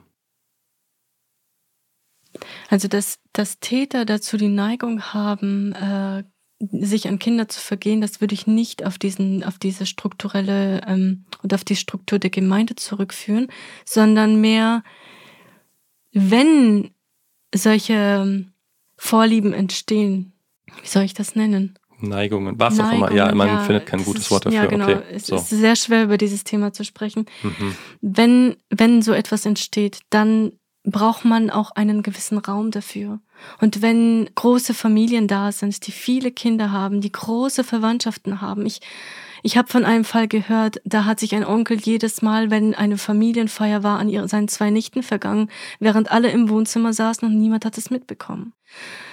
Und wiederum, jetzt vor kurzem auch, hat mir jemand weitergegeben, da war ein Fall, da hat man es mitbekommen, aber da fiel es der Frau auch sehr schwer, ihrem Mann zu glauben, weil das der Bruder war. Puh. Also boah, ich, ich merke, dass ich merke, dass wir beide um Worte ringen, ja. Ja, Und für mich ist so, ich habe keine Lust darüber zu reden, ja, aber ähm, für die Opfer da Ja. draußen will ich es tun, will ich nicht wegschauen. hm, Und ich ähm, fände es beschämend, wenn wir nicht hinschauen würden. ja, So. Nur auch da nochmal, vielleicht um das irgendwie besser greifen zu können. Wir haben hier in der katholischen und auch in der evangelischen Kirche Missbrauchsfälle zuhauf, die jetzt Mhm. irgendwie hochkommen und, und thematisiert werden. Bei den Katholiken habe ich das Gefühl, ist das medial präsenter. Und jetzt frage ich mich halt nur, ist das hier eigentlich das erste Mal, dass wir jetzt über etwas reden, was nicht Einzelfälle meint innerhalb von deutschen Freikirchen? Also, wo wir im Grunde ein strukturelles Problem ansprechen, wo wir jetzt nicht über irgendwelche äh, international bekannten Einzelfälle wie jetzt ein Bill Heibels oder mhm. Ravi Zacharias oder sowas mhm. äh, sprechen müssen, die ja bislang immer so als Einzelfälle abgestempelt wurden. Du hast ja auch in deinem Video den Bochumer Pastor Christian mhm. Rommert zitiert, der mhm. sich äh, für den Kinderschutz engagiert. Und er sagt, Hochrechnungen gehen davon aus, dass jede vierte bis fünfte Frau betroffen ist. Und das würde ich für den kirchlichen Kontext auf jeden Fall ja. so sehen, sagt Pastor Christian Rommert. Ja. Und also jede vierte oder fünfte Frau, das ist ja irre. Ja. Also das ist tatsächlich habe ich mittlerweile eben auch schon von einigen Frauen gehört. Mhm. Ja, und das ist echt krass. Aber es gab vor ein paar Jahren noch, da habe ich von niemandem gehört. Mhm. Da hätte ich wahrscheinlich noch gedacht, das gibt es ja gar nicht mhm. bei uns. Also bei uns im Sinne von Freikirchen. Mhm. Ja? So, äh, also ich komme aus einem freikirchlichen Hintergrund und dann schaut man da vielleicht auf andere oder sowas, aber ich finde, also ich finde das krass. Ja. Also da fehlen mir halt die Worte. Also so krass, dass du das halt thematisierst. Ich meine, ich weiß, ich frage mich dann auch, okay, kriegst du dann nicht auch unfassbar viele Hassbotschaften zugeschickt mhm. von, von Männern, die genau das verhindern wollen, dass das an die Öffentlichkeit kommt? Mhm. Ich krieg keine Hassbotschaften von Männern, aber ich bekomme ähm, von anderen mit, wie gerade in diesen Gemeinden meine Botschaften verboten werden. Jetzt nicht auf den sexuellen Missbrauch bezogen, sondern generell.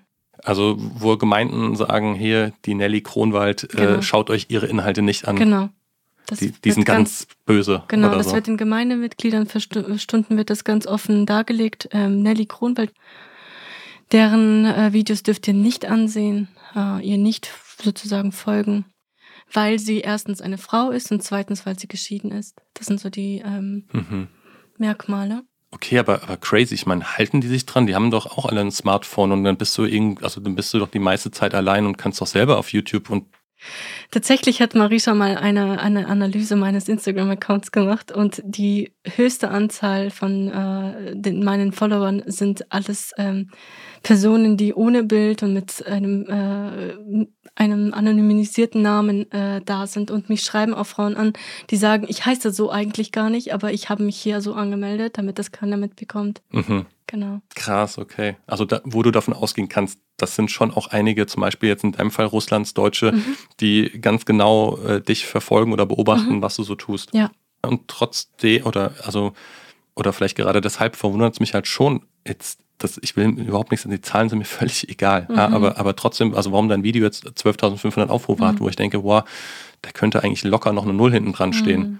weil ich das vorher noch nicht wahrgenommen habe, dass jemand das in einem freikirchlichen Kontext so offen mhm. und explizit anspricht. Ja, ich kriege auch sehr viel Feedback von ähm, Frauen, die sagen, du bist die Erste, die überhaupt solche Themen öffentlich anspricht und das ist sehr gut. Andere sagen, bitte schweig, die anderen sagen, es ist gut.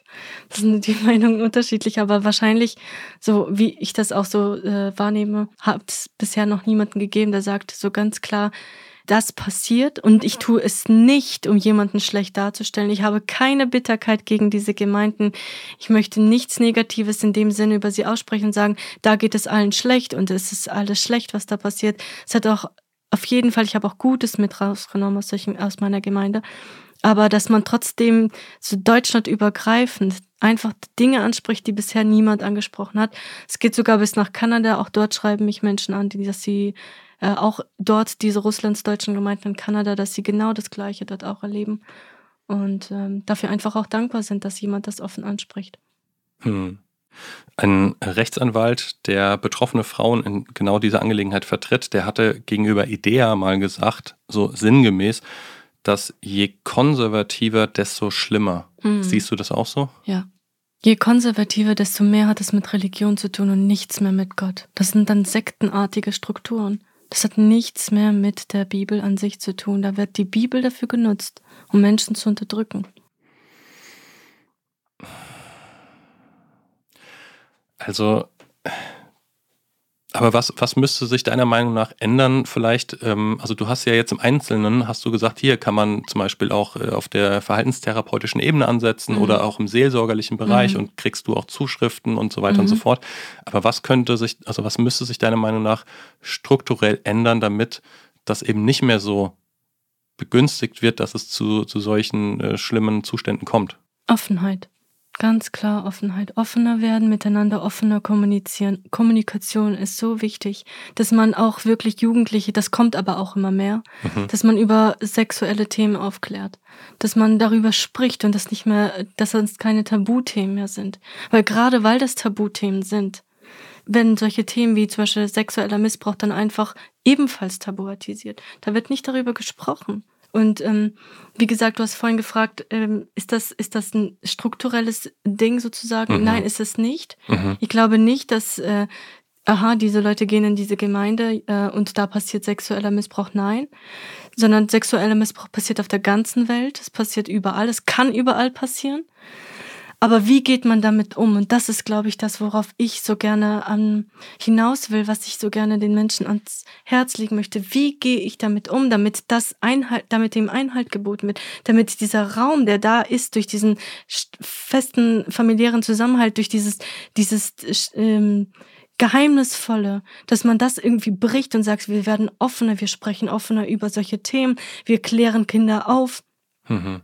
Und wir schaffen diese Vertrauensbasis, dass wenn die Kinder solch, so etwas erleben, dass sie die Möglichkeit sofort sehen, ich kann mit jemandem darüber sprechen, mir wird geglaubt.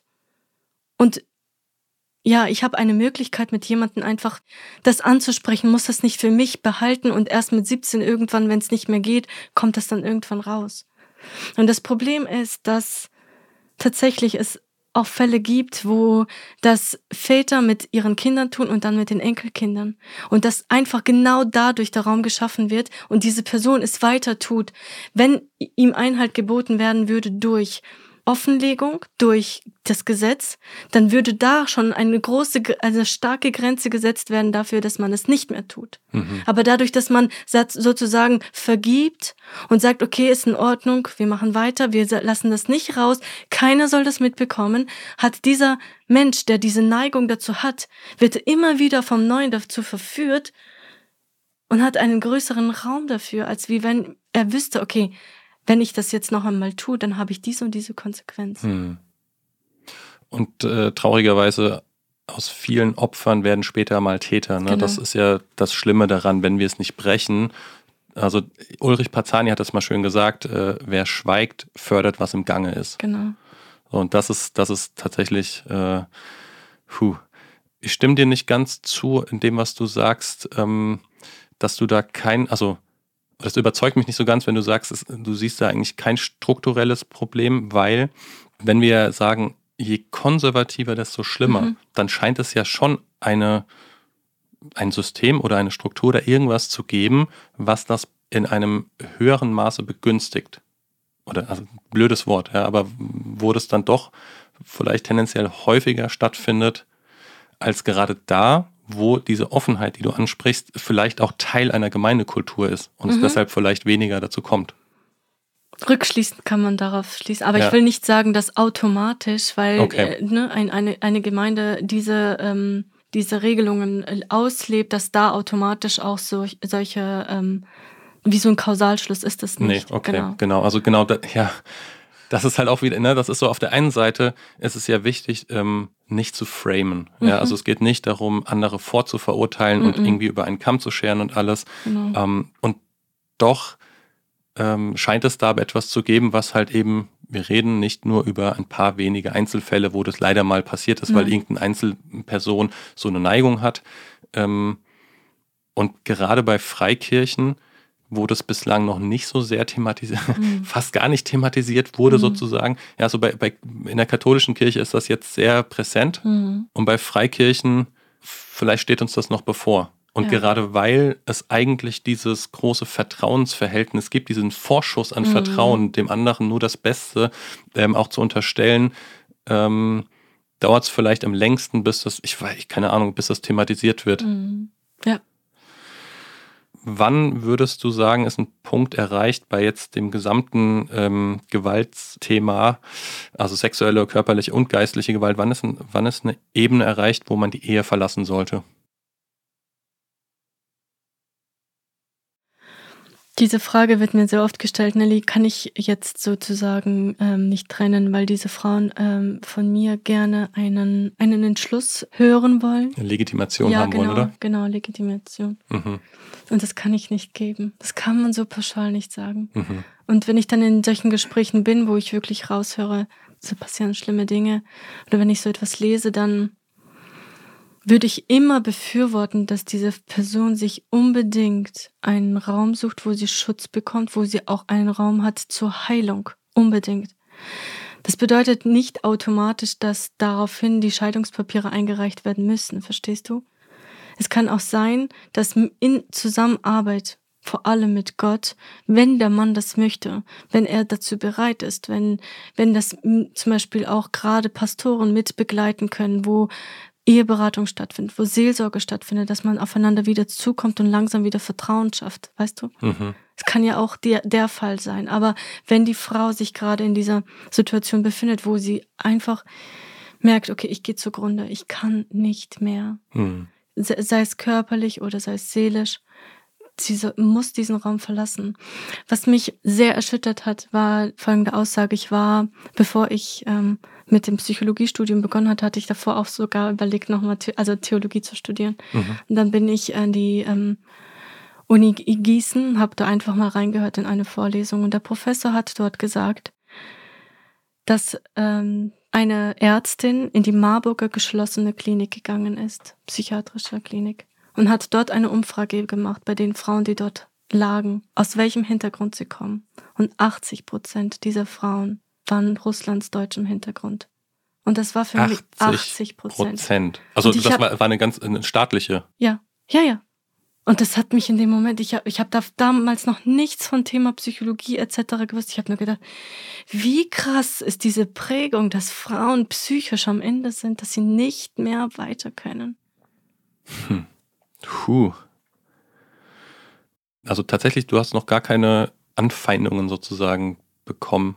Weißt du, ich denke mir so, wow, das ist doch super heikel. Also das ist doch ein, du sagst das so, weißt du, so, und ich denke mir so, boah, krass. Also ich finde es voll gut, dass du es sagst, weil Mhm. ähm, ganz ehrlich, was diesen Frauen widerfährt, ist sehr viel schlimmer, als das zu sagen, glaube ich. Mhm. Aber trotzdem, Doch, ich bekomme Anfeindungen, aber ich leg da mein Augenmerk nicht drauf. okay, okay. Weil es geht gar nicht darum. Kannst du was sagen von dem, was du wahrnimmst oder weißt, ähm, ob in den Gemeinden auch was für die Opfer getan wird? Also die Gemeinden jetzt konkret aus den Hintergründen, aus denen du kommst oder die du kennst? Ich habe das noch nicht erfahren. Nix. Ich habe umgekehrt eher das auch in meinem nahestehenden Umfeld erlebt, dass äh, einer Frau das angetan wurde. Sie wurde sexuell missbraucht. Und da konnten die Eltern einfach, ähm, haben nichts gemacht. Sie haben keine Kraft gehabt, da weiterzugehen. Sie, um des Stillschweigens willen, um des Friedens willen, den vermeintlichen, also diesen Frieden, der aus dem Wort Gottes sozusagen dann, wo, wie ich in meinem Video auch anspreche, dass manche Verse aus dem Kontext heraus, das gar nicht dazu passt, dass sie einfach zitiert werden und dann man daraus meint, okay, jetzt müssen wir den Frieden äh, wahren, wir müssen die andere Wange hinhalten und wir lassen jetzt diesen Menschen und wir vergeben ihnen und dann bleibt dieser, dieser falsche Frieden in der Gemeinde, in den Familien. Aber da ist eigentlich gar nichts geklärt, gar nichts. Das wird einfach nur unter den Teppich geschoben. Und dieser Person wird ganz normal weiter begegnet. Und dass das vielleicht sogar fördert, dass diese Person noch einmal ein Kind angreift, daran wird überhaupt nicht gedacht. Hm. Vielleicht gibt es auch schon wirklich Gemeinden, die hier aufstehen und offener sind, das weiß ich aber nicht. Das will ich hier auch nicht so pauschalisieren. Es kann sein, dass es solche Gemeinden auch gibt und auch Familien, die sagen, nee, nicht mit uns und es reicht. Aber bisher habe ich das so noch nicht wahrgenommen. Ja, ich, also ich versuche einfach auch diese Kultur, die du da beschreibst, noch besser nachvollziehen zu können. Mhm. Und auch da habe ich einen Kommentar unterhalb eines deiner Videos gefunden. Da schreibt jemand, die Regeln, die du in Kindheit und Jugend als streng empfunden hast, wurden von Eltern, Großeltern und so weiter aus Liebe zu Gott gelebt, um einen guten, gesegneten Weg zu gehen. Du bist immer noch jung, also Vorsicht mit deiner eigenen Meinung. Ich bin Vater von drei Töchtern im Alter von 40 bis 46 Jahren, zwei davon alleinerziehend. Halte dich gläubig an Gottes Jesu Wort, um dir Schmerzen zu ersparen. Mhm. Ist das so bringt es genau auf den Punkt eigentlich das, was du die ganze Zeit beschrieben hast, mhm. so die andere Denke sozusagen. Mhm. Das sind diese Leitplanken, wo man sagt, genau, wir haben das von unseren Großeltern, uns wurde auch oft gesagt, diese Regelungen haben wir aus Russland mitgenommen von Menschen, die verfolgt worden sind für Christus. Und das ist auch wahr. Mhm. Das sind wirklich gute Prinzipien, die damals sehr stark gegolten haben, die ihnen weitergeholfen haben. Mhm. Aber wir sind hier in einer anderen Kultur. Mhm. Wir sind hier in Deutschland. Wir sind nicht mehr in Russland. Und wir werden auch schon seit vielen, also wir wurden hier noch nicht verfolgt. Ja, wir haben andere, andere Strukturen, in denen wir einfach leben, andere Tagesabläufe, andere Schulen, andere Erziehungsmaßnahmen und man versucht aber das, was aus Russland mit reingebracht worden ist, hier durchzugreifen, das auch zu leben. Mhm. Boah, ich würde ja gerne irgendwie mit was leichterem rausgehen, aber das ist so, also ich glaube, es ist auch gut so, mhm. um klar zu machen, über was wir hier reden, ne? Ja. Ist dir bei dem Ganzen, worüber wir jetzt was geredet, also worüber wir jetzt geredet haben, ist dir da irgendwas noch wichtig, dass du nochmal betonen möchtest, vielleicht, wo du sagst, ja, da möchte ich wirklich nochmal ganz gezielt drauf hinweisen und das ansprechen? Ein wichtiger Punkt ist, dass es wirklich, dass, dass wir durch unsere Erziehung, durch die Prägung, das so vermittelt bekommen haben, dass es nur eine einzig wahre Gemeinde gibt, die wenn Gott kommt, wenn Jesus kommt, dass sie die wahre einzige Gemeinde ist und wenn du aus dieser Gemeinde austrittst, dass du das wahre Leben verlierst. Aber Gemeinde, Leben, die Strukturen der Gemeinde ist nicht gleich Gottes Beziehung haben und auch kein Pastor. Natürlich dürfen wir ihnen gehorsam sein. So sagt es die Bibel, wir sollen es. Aber wir sollen nicht keinen Menschen, niemanden über Gottes Wort, über ihn stellen. Und das heißt, wenn du auch die Gemeinde verlassen solltest, das bedeutet nicht, dass du dein Heil verlierst. Das bedeutet nicht, dass du nicht wiedergeboren bist. Das bedeutet, dass du trotzdem mit Jesus unterwegs bist und dass er dich trotzdem liebt und dass er mit dir ist. Und dass ich, ich fordere auch niemanden auf und ich sage auch nicht, geh aus deiner Gemeinde, verlasse sie. Das, das sage ich mit meinen ganzen Videobotschaften nicht. Aber frage dich, wie sieht deine Gottesbeziehung aus? Frage, habe ich eine? Oder stelle ich Menschenmeinung über die, was, was Gott eigentlich für mich, über mich sagt und was ich leben soll mit ihm oder wie ich ihn erleben darf? Ihr solltet Nelly gerade sehen, wie sie leidenschaftlich das, ja, wow, danke. Okay, ich habe wie immer drei schnelle Schlussfragen, geborgt von Samuel Rösch. Was ist dir wichtig in deinem Leben? Gott, meine Beziehung zu ihm. Worauf kommt es an? Also die Antwort, die ich sofort geben wollte, war deine Gottesbeziehung. Das Gleiche. Das ist, ja, das ist einfach alles. Wenn du mit ihm eine wahre Beziehung führst, dann hast du ein wahres Leben. Er ist der Weg, er ist die Wahrheit, er ist das Leben. Was ist dir wirklich, wirklich wertvoll? Dass Jesus für mich am Kreuz gestorben ist, dass ich wirklich neues Leben durch ihn bekomme und meine Tochter.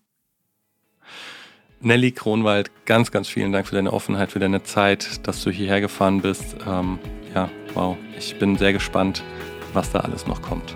Dankeschön. Puh, jetzt erstmal tief durchatmen. Das war bestimmt auch für euch keine leichte Folge. Und genau deshalb würde es mich interessieren, was euch jetzt durch den Kopf geht. Welche Gefühle sind bei euch gerade am stärksten? Welche Fragen beschäftigen euch? Welcher Eindruck schwingt nach? Schreibt mir doch mal an podcast.idealisten.net. Und damit bedanke ich mich bei euch fürs Zuhören und freue mich wie immer, wenn ihr auch bei der nächsten Folge wieder mit dabei seid. Bis dahin, euer Daniel.